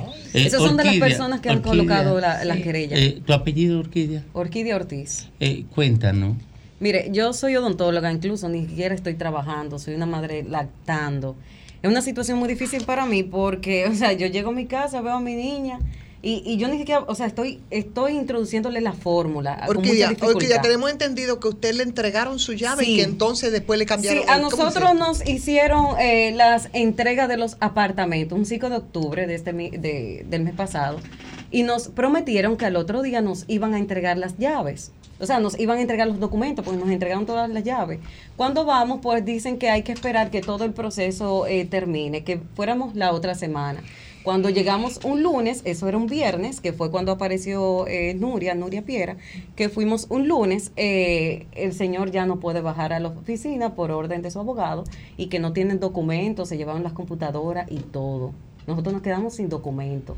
Él, simplemente llegaron, se llegaron a firmar que fue el primer contrato notariado, que era de 6 millones 650 mil. Yo di 6 millones 300 mil. Y nos hicieron, o sea, se, se hizo una burla con nosotros. Nos exhibieron porque él iba a tener una entrevista. Nos, nos hicieron la entrega el 5 eh, jueves.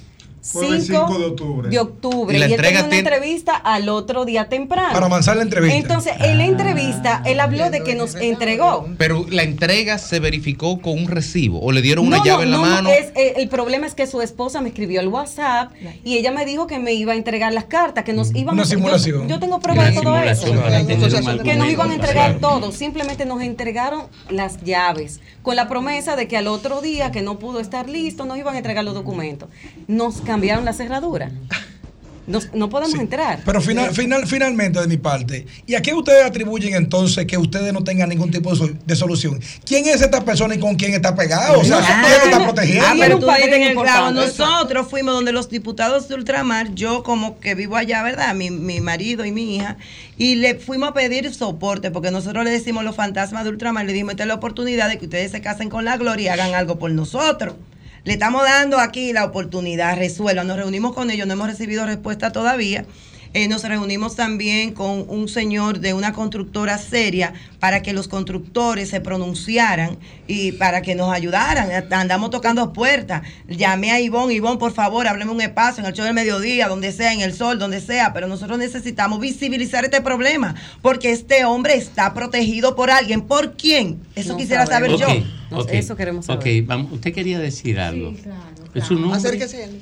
Fernanda Sena. Fernanda. Sí, yo soy sobreviviente de cáncer. Mi hijo, por buscar una comodidad para mí, decide eh, comprarme un techo. Yo que veo esta oferta en la Avenida España, yo le dije, mira, mi hijo, cómprame esta. Bueno, él no quería, no quería. Yo insistí. Fue tanto lo que yo insistí porque me gustó el proyecto de Rivera Tower hasta que lo convencí y bueno, hicimos el, el aporte, la aportación que había que dar para apartar y visto de que pasaba un año, dos años, eso fue en junio de 2021. Al pasar tres años y no vemos eh, progreso de nada, solo el terreno, bueno, mi hijo decidió por optar por, por otro lugar, otra, otra, otro techo y decidimos ir a buscar la devolución, que nos devuelvan el dinero. Desde antes de esto salir en las redes.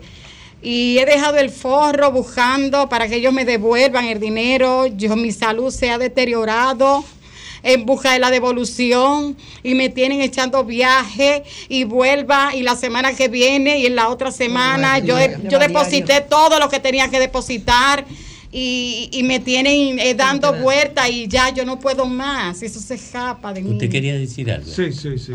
Para yo decir algo al cierre de esto. Buenas Sí, adelante. tardes, mi nombre es Mario Pérez. Acérquese al micrófono, por favor, o Ale lo hace a usted. Muy buenas tardes, mi nombre es Mario Pérez, soy oficial retirado de la Policía Nacional y actualmente trabajo en transporte turístico. El caso mío es el mismo de Orquídea. Somos vecinos de apartamento donde compramos la constructora. También le entregaron llave. También me entregaron llave, pero ¿qué sucede? Yo subí pertenencia ahí. Cama, ellos teniendo conocimiento que yo subí eso, cambiaron los llavines. No, no, no. No, pero esto yo, yo no me. Yo no Que me- actualmente tengo la llave todavía y esas pertenencias están ahí arriba todavía actualmente. O sea, tiene usted la pertenencia Tengo- se la tengo secuestrada. Sí. Claro, actualmente. Pero es que esto no se tiene que estar discutiendo. Esto tiene que estar en la Procuraduría, la. Miren, vamos, a- vamos a dejarlo ahí. Yo quisiera que me escuche Jenny, Miriam, que me escuchen. Miren, yo no quiero pensar que contra Mantequilla y el otro, que no, no me recuerdo el nombre, se actuó porque afectaba al sistema financiero. Y con esta gente no se está actuando porque no afecta a ningún modelo de negocio del país. Usted ustedes tienen la responsabilidad de la protección social. Ustedes no solamente persiguen eh, casos que den popularidad. Esta gente necesitan de la protección de ustedes. Y yo les voy a asegurar a ustedes que nosotros vamos a seguir al lado de esta gente. El sol de la tarde va a seguir al lado de, de esta gente hasta que haya solución. Y aquí lo que se está poniendo en visibilidad no es un engaño, es la irresponsabilidad de la institucionalidad que debe proteger a esta gente. Aquí hay irresponsabilidad del Ministerio Público.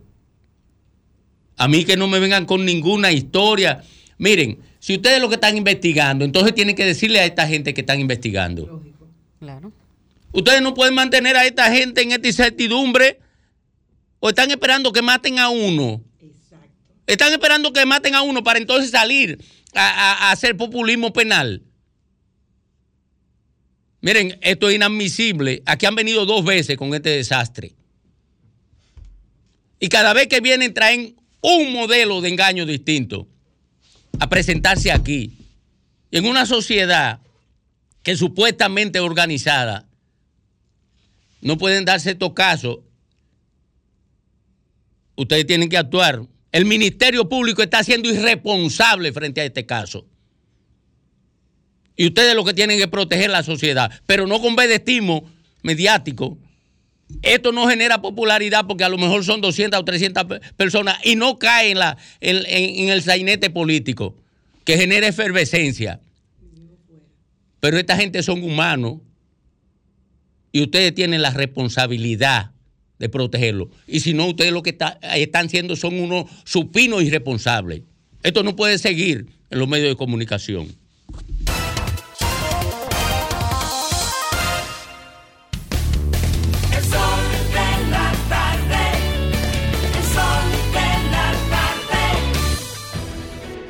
Sol 106.5, la más interactiva. Una emisora RCC Miria. Sol 106.5.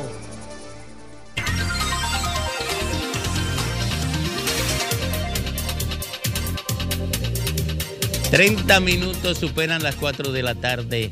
A esta hora, justo ahora en el sol de la tarde, Graimer Méndez. Gracias Domingo y gracias a toda la audiencia de este Sol de la Tarde. Antes de iniciar mi comentario, quiero saludar y felicitar a una gran profesional de esta sociedad dominicana como es Soraima Cuello. Eh, ha recibido un doctor honoris causa en la Academia Internacional de Ciencias Políticas Administrativas con sede en México por su trayectoria profesional y académica en el ámbito educativo y otras áreas. Y, y Soraima, que también está desde hace un tiempo incursionando en los temas de la comunicación. Ahí tiene un programa muy educativo y de mucho contenido junto con nuestra amiga Yanna Tavares. Así que muchas felicidades a Soraima Cuello, una gran dominicana con este doctorado honoris causa. Bueno, el presidente Luis Abinader estuvo reunido en el día de hoy con el presidente Joe Biden en la Casa Blanca, en el Salón Oval de la Casa Blanca. Una, una importante visita para la República Dominicana eh, en el orden de lo que son eh, la exposición pública, la categoría de la República Dominicana. Y son agendas que se despachan con mucha antelación, mucha antelación. Eso conlleva unos protocolos de agenda de trabajo y de temas a tratar. Y la agenda del presidente Biden, obviamente, debe ser de la más complicada del mundo, por ser el presidente de los Estados Unidos. Por eso es, analizando, infiriendo uno respecto de cierto comportamiento del presidente Luis Abinader con relación al tema de Haití.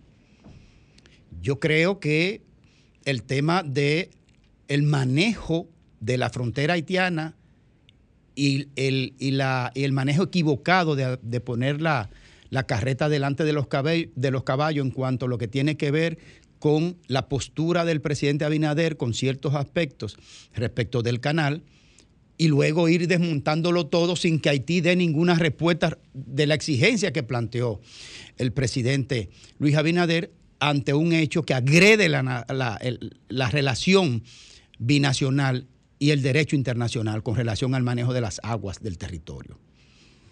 Se cerró la frontera, hubo que abrirla, Haití desprecia esa apertura, condiciona que tiene que ser total, sin ninguna variación de su comportamiento.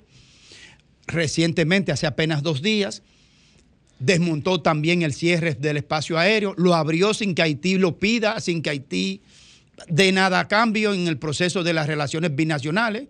O sea, se ve el Estado Dominicano cabizbajo y puesto de rodillas frente a Haití, que le desprecia las actuaciones de este gobierno. Yo me imagino que por ahí era que andaba esta iniciativa para poder entrar al despacho del presidente de los Estados Unidos con una agenda respecto de Haití eh, condicionada. Y no es de extrañar, porque en el gobierno de Danilo Medina, Joe Biden, siendo vicepresidente de Barack Obama, de Barack Obama vino al país a dirigir la agenda con relación a Haití también. En aquella ocasión vinieron uno detrás del otro, vino, y yo lo he reiterado varias veces porque sé, porque insisto en esa tarea, vino al país Ban Ki-moon, a la sazón, el secretario general de las Naciones Unidas, a imponerlo la agenda con relación a la sentencia 168.13 que generó la ley 169.14 con relación a la nacionalidad dominicana. Vino Ban Ki-moon y a seguidas, o uno detrás del otro, vino Joe Biden con relación a ese mismo tema. Y alabó, alabó las políticas públicas del presidente Danilo Medina, en algunos temas en general, pero sobre todo alabó la decisión de la, del registro y documentación de la población haitiana en nuestro país, que no está mal, como política pública sería correcta. Pero sobre la base de que para tú registrar un ciudadano en tu país tienes que tener alguna documentación de, de origen que permita saber a quién tú estás registrando, porque de boca no puede ser. Y segundo, que fue eh, la canallada más grande todavía, que fue con presupuesto nuestro, con nuestro bolsillo. Más de 2 mil millones se gastaron gratuito para documentar a indocumentados. Bueno, eso vino Joe Biden aquí a imponer esa agenda en el gobierno de Danilo. Y yo le quiero decir al presidente Abinader que decírselo al país, o viceversa, decírselo al país, al país es decírselo al presidente Abinader. ¿Cuál va a ser el éxito de su visita a Joe Biden a los Estados Unidos? Si de ahí no sale un, un agravio que tiene, este- que tiene Estados Unidos sobre este país, que es este gobierno completo sin designarle un embajador o embajadora, completo. No se ha explicado la razón, el desprecio, cuando inclusive ya se lo designó a Haití y no tiene dónde instalarse. Tiene un embajador para ir a Haití tiene que ir con un escuadrón con tanque de guerra y vivir dentro de un tanque de guerra. Entonces usted designa en Haití que no hay condiciones y a este país le, cae a patada y no le designa a nadie. Muy bien. Si el presidente Abinader no saca de esa reunión que le designa un embajador, es un fracaso. Pero algo más todavía importante para la producción dominicana y en un sector. En enero pasado se inició lo que sería la, la- culminación del tratado RD CAFTA con relación a la producción de arroz dominicana para entrar a los Estados Unidos.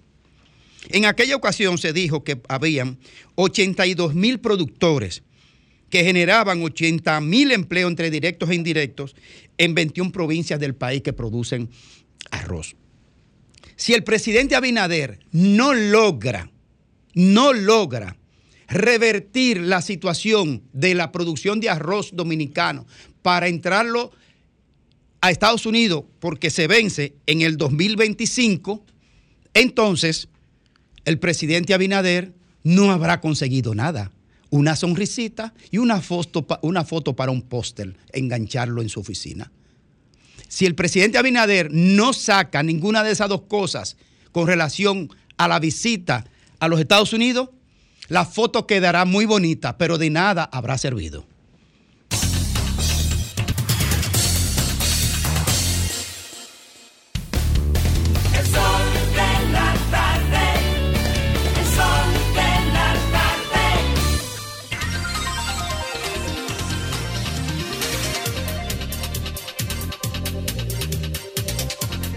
22 minutos completan las 5 de la tarde aquí en el sol del país. Miren, informa Obras Públicas que el puente peatonal de la autopista Las Américas a la altura del sector Los, Fra- Frailes, eh, que acusa un marcado deterioro, ya ha sido evaluado. Espérate, no me, no me contamine la información. No me la contamine. Eh, Me la mandó Lea. Me la mandó Lea. Ese, ese, ese, eso fue lo que tú denunciaste. Y los lichos resolviendo. Y, y la entonces- subimos a, nuestra, a nuestras redes. Eso tenía una repercusión del carajo. Entonces, ¿por qué está boicoteándome? No, para saber la final, la finalización. Está ansi- está ansioso. Por eso es que, por eso es que te están llamando Stalin y, y- y Hitler. Yo, yo me di cuenta ahorita. Mira, entonces, gracias a Obra Pública, que atendió la denuncia que hizo Graimer Méndez aquí, dice que se hizo la evaluación, hay en camino una licitación. Pero que mientras tanto, eh, hay una solución eh, usando el puente de la avenida Hipódromo Ah, sí, ahí hay uno. el cual consiste en la colocación de un entramado metálico como sistema de apuntalamiento. Bueno, una, una correa de caminadora te lleva de un puente a otro. En lo que arreglan. digo. Va a relajar la información. Le hicieron un caso a Grimer. Hitler, va- le, le- Hitler. le hicieron caso a, a Grimer que hizo, Mussolini. que como siempre hizo la denuncia en mi tiempo. Vamos, lo cre- la mitad del crédito es para yo. no, no, él- él- tú sabes lo que te está diciendo, que tú boicoteas los comentarios de tu compañero. Ujú. Y- Y el mío. igual que boicotea las intervenciones de Fafa. Y la mía. Y la de, y La de, con eso eh, ahora. y, y la de Ivonne. Eh, vámonos con, con yo vine antes de que Grimer lo, boico- lo boicotee.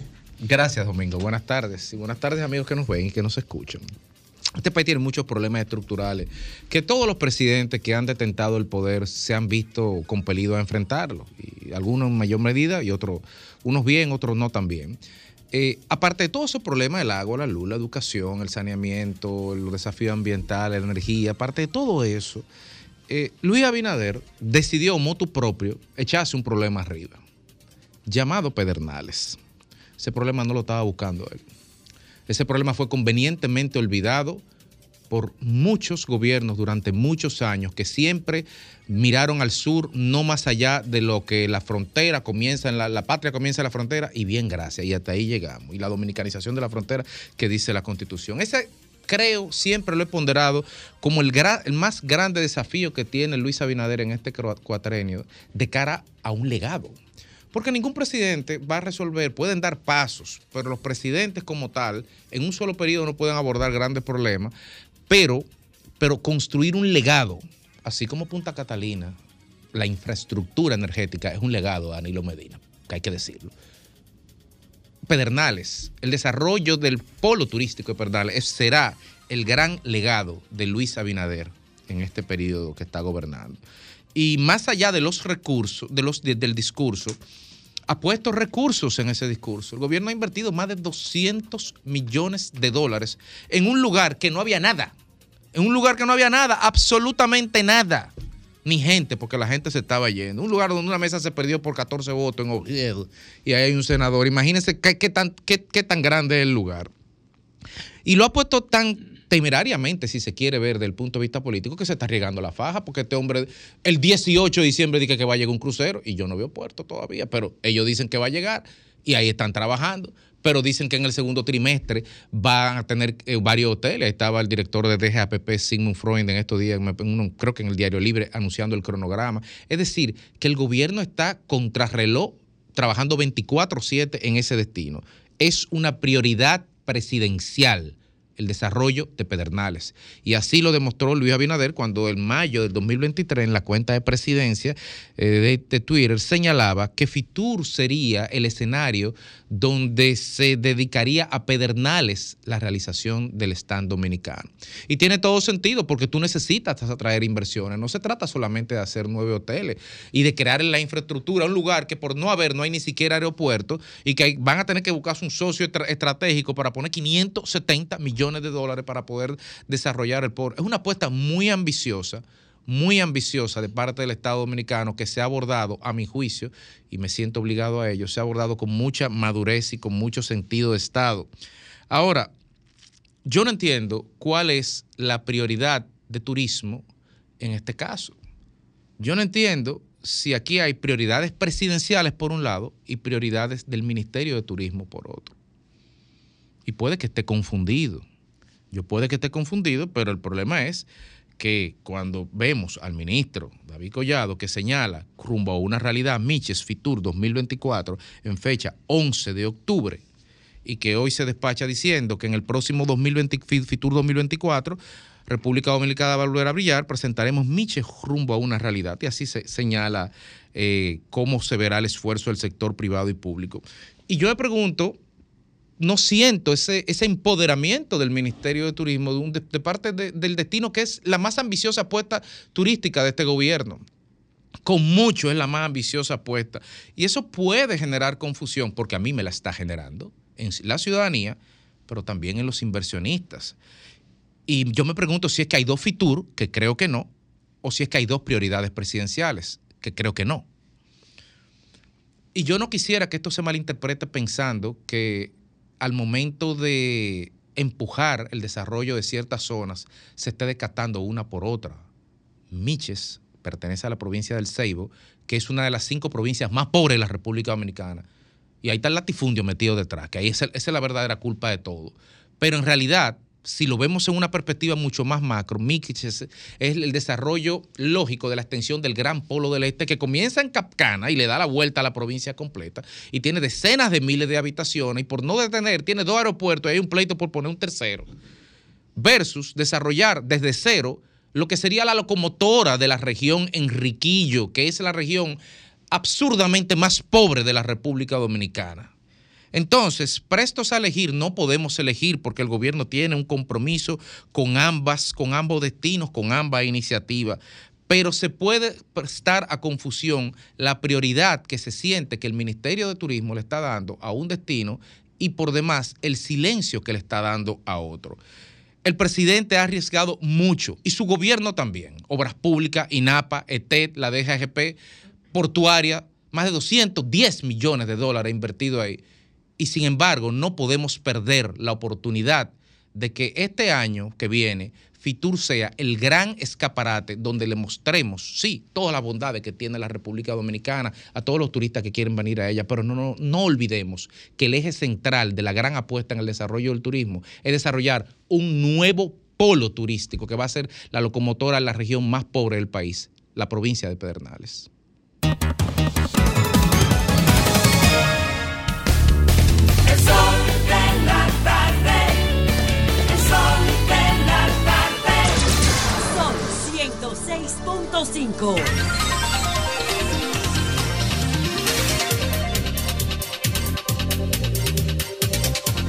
Faltando 14 minutos, 14 minutos para nosotros irnos. Eh, Feli Lajar. Irnos domingos, eh, informar que hace, hace una hora la segunda sala de la Corte de Apelación del Distrito Nacional ordenó el cese de la prisión domiciliaria a los exfuncionarios Carmen Magali Medina Sánchez, hermana del presidente Danilo Medina, y el señor Fernando Rosa Rosa, exdirector La del profecía de Domingo. Ambos Páez. implicados en el caso Antipulto. Bueno, vámonos con don Félix Lajara y su comentario para que él no me acuse de boicotearlo. Muchísimas gracias, Domingo, y gracias a Graimer, el, boicote- el boicoteador también. Miren, hace justamente un año, bueno, en dos días, habrán pasado, habrá pasado un año completo de la famosa inundación que ocurrió en el Distrito Nacional. Todos ustedes recuerdan porque fue algo prácticamente fatídico que consternó a todos los capitalinos, porque el que estaba trabajando o el que estaba en movimiento y dejó su casa sola con sus hijos o con la trabajadora o que tenía que hacer algún tipo de movimiento, recuerda esa desgracia. lo que fue para esta ciudad, que más de 3.000 vehículos fueron dañados o inundados y tuvimos pérdida por más de 40 mil, 50 mil millones de pesos, solamente en carros, sin contemplarlos, sin contemplar eh, eh, apartamentos inclusive en algunas zonas y casas que se inundaron por estas inundaciones, valga la redundancia. Este caso, yo creo que es un caso que nos llama la atención y que fue una alarma nacional en ese momento, porque luego que pasó eso, ya, como todo en República Dominicana, todo hace un pico de comunicación, una crisis, todo el mundo se queja, luego pasó y luego a los tres días eso a nadie, absolutamente a nadie le importa. Ya estamos al cumplir un año. Para cumplir un año, la pregunta que yo hago es la siguiente. ¿Qué inversión se ha hecho para que si ocurre nuevamente un pico de agua a ese mismo nivel como ocurrió, no pase esa tragedia como pasó? Absolutamente nada. Si vemos o buscamos notas de prensa de la fecha, veremos que desde la alcaldía del Distrito Nacional se anunciaron que se hicieron filtrantes, pozos, que se limpió drenaje y todo, y todo eso. Y que iban a instalar 300, 200 in- inbornales nuevos. No se ha visto un solo instalado. Pero el temor no es que se lo instalaron o no, porque ya sabemos que en el juego de la política el bulto mediático juega una función esencial. Esa es la principal función del teatro. Lo que pasa es que si nos llega el agua como ha llegado, esto será una catástrofe. Hace poco acaban de anunciar una licitación, pensando, me imagino, en este mismo tema del drenaje pluvial y la problemática que ha ocurrido. ¿Por qué? Bueno, antes de pasar a ese punto, ¿por qué la Máximo Gómez usted no la ha visto nunca inundada? Usted que me está viendo a mí en YouTube. Y que comente, comente ahí abajo, ahí mismo comente, que me, que me está viendo, que me esté escuchando, o que me esté escuchando en la radio. Porque en la Máximo Gómez hay un sistema de drenaje. ¿Por qué? Por el metro. ¿Por qué la Nuña de Cáceres no se inunda? Ah, porque la Nuña de Cáceres hubo una solución del drenaje y, y- y por debajo de la tierra hay un túnel que te saca el agua hasta el Mar Caribe y ahí tampoco hay inundaciones. ¿Por qué las demás calles se inundan todas? Porque no tienen soluciones del drenaje. Y porque tampoco se, ta- se- tampoco se limpian de manera preventiva los inbornales y no hay entonces un sistema de limpieza ni de recogida de basura efectiva. Pero ahora se acaba de hacer una licitación y me llama mucho la atención porque yo quiero que se haga un drenaje pluvial. Todos, es más, eso debería ser un pacto nacional y obligar al gobierno, al que llegue, como el 4% para la educación, a tenerlo obligatoriamente que firmar un pacto por el drenaje pluvial de la capital. Eso es obligatorio, como el 4%. Pero acaban de anunciar ellos hace poco una licitación de emergencia, de urgencia. Pero ustedes están escuchando. La alcaldía del Distrito Nacional, David Collado duró cuatro años y ahora Carolina tiene cuatro y ahora te quieren quemar drenaje o no es un drenaje tampoco, porque son pozos que van a hacer con, con rejillitas para que entre el agua por ahí, que tampoco es una solución. Pero de emergencia, de urgencia, 300 pozos, 200 pozos, a quemarlo. ¿Quién se, quién se quiere ganar esos cuartos ahí? ¿A quién le quieren dar esos cuartos? Excepción y violando toda. Bueno, no es una violación porque también es permitido eso. Pero cuando tú violas todos los procedimientos es porque tú no tienes. eh, sí, lo saltas todo. Y también, y tú puedes hacer eso, ¿sabes cuándo? Cuando tú no tienes eso en tu plan de compra. Entonces, nunca estuvo en el plan de compra el drenaje pluvial o el supuesto drenaje, porque no creo que esa sea la solución. Por esos pozos que van a hacer, nunca estuvieron en planes desde el ayuntamiento, ya en siete años consecutivos, que tiene el ayuntamiento de la capital en manos del PRM. Yo creo que esos supuestos pozos, violando la norma, volándosela, alguien se quiere ganar unos cuartos y en vez de ser una solución, fácilmente aquí lo que hay es una desgracia y un gran negocio con el drenaje pluvial. Bueno, retornamos al sol de la tarde ya estos últimos minutos para hablar con la gente. La gente, la gente, Domingo. Buenas tardes. Buenas tardes, Domingo. Adelante, mi querido. Domingo, yo tengo una inquietud media que me- es, es muy difícil y yo siempre hago comentarios difíciles. Domingo, ¿qué, qué este rum rum que suena en el medio, la gente comentando por debajo y comentando calladito? Que ya Abinader hizo un pacto con, con, con Danilo Medina para las elecciones, para sacarle toda la familia y que, y que los casos Mira, de, y que yo- los casos se queden yo- impunes. yo no- Háblame de eso, Domingo. Háblame No, no, de- no. Yo voy a delegar la pregunta en Félix Lajara porque yo no sé mucho de lo que ocurre en el, en el PLD. Entonces, si tú eres el maestro líder y guía de este equipo, y tú no sabes yo tampoco. Ay, huyó. Son rumores, son rumores. Buenas tardes. Saludos, saludos. Adelante, mi querido. Richie Mora de New Jersey. Adelante, mi querido. Mira, la persona, las personas que estaban ahí con la estafa que hubo de los apartamentos, estaban explicando, me hubiese gustado que lo hubiesen preguntado si ellos tenían una fiduciaria. Parece que el problema de los engaños está cuando pagan directamente al contratista. No, Yo no hay, no, no, no, no fue mediante fidusua- eh, Sí, ese es fiduciario. el problema, es, es el consejo que regularmente sabe siempre que las personas que compren en plano traten de que la constructora tenga una fiduciaria y el dinero se le pague a la fiduciaria, no Sí. a la constructora, porque hay un 95% de posibilidad de que no van a ser engañados. Sí. ¿sabe? Eso, lo- eso es lo que pasa muchas veces. Yo, lo los yo se lo recomiendo también. Los dominicanos que estamos en Estados Unidos nos engañan de todas formas, no solamente un apartamento. Nos engañan con todo, nos engañan con solares, nos engañan con apartamentos que le venden Sí, a otra persona. sí, pero espérese, espérese Cuando un momentito. Va- vamos a va- comprar, vamos, cuando espérese un momentito, espérese, espérese. Porque da la sensación que los culpables son los estafados. No, no, no, no, no. Lo que pasa es, lo que pasa, lo que sucede, pues yo, yo vivo en los Estados Unidos, yo compré un apartamento en plano, tuve la suerte de que no fui engañado, pero yo no hice un buen negocio. Yo Bueno. compré rápido y no compré sin asesorarme. Tuve la suerte de que compré con, con alguien eh, eh, eh, y pagué a una constructora para que ustedes vean lo que es la cosa, pero tuve suerte. Pero la mayoría tienen que buscar que tengan una fiduciaria. Gracias. Así, buenas tardes. Aló. Última de la tanda. Digo, yo quiero que hablen de la fusión de la ONSA, porque los que son empleados de la ONSA ¿Qué pasó? No, no, no tienen esperanza si lo van a liquidar, qué van a hacer con ellos. Pero, pero no desaparece la onza, no tiene que liquidarlo. Y ellos, ellos mandan un comunicado que van a liquidar a todo el mundo. Sí, porque entra un, esta- un nuevo estado administrativo de autonomía y a lo mejor están aprovechando Pero- para chapear la no, nómina. no, no, no. Para limpiar los viejos. Sí. Ah, ok. Limpiar los viejos. Sí. Mira, me están amenazando. Aquí está el dueño del tiempo, los hechiceros. Eh, están aquí lo- el terror de la tarde. Digo, de la alegría. ¿Eh? No haya que hacer con los pobres, él termina de matar lo que quiere. Ay, espérate, no.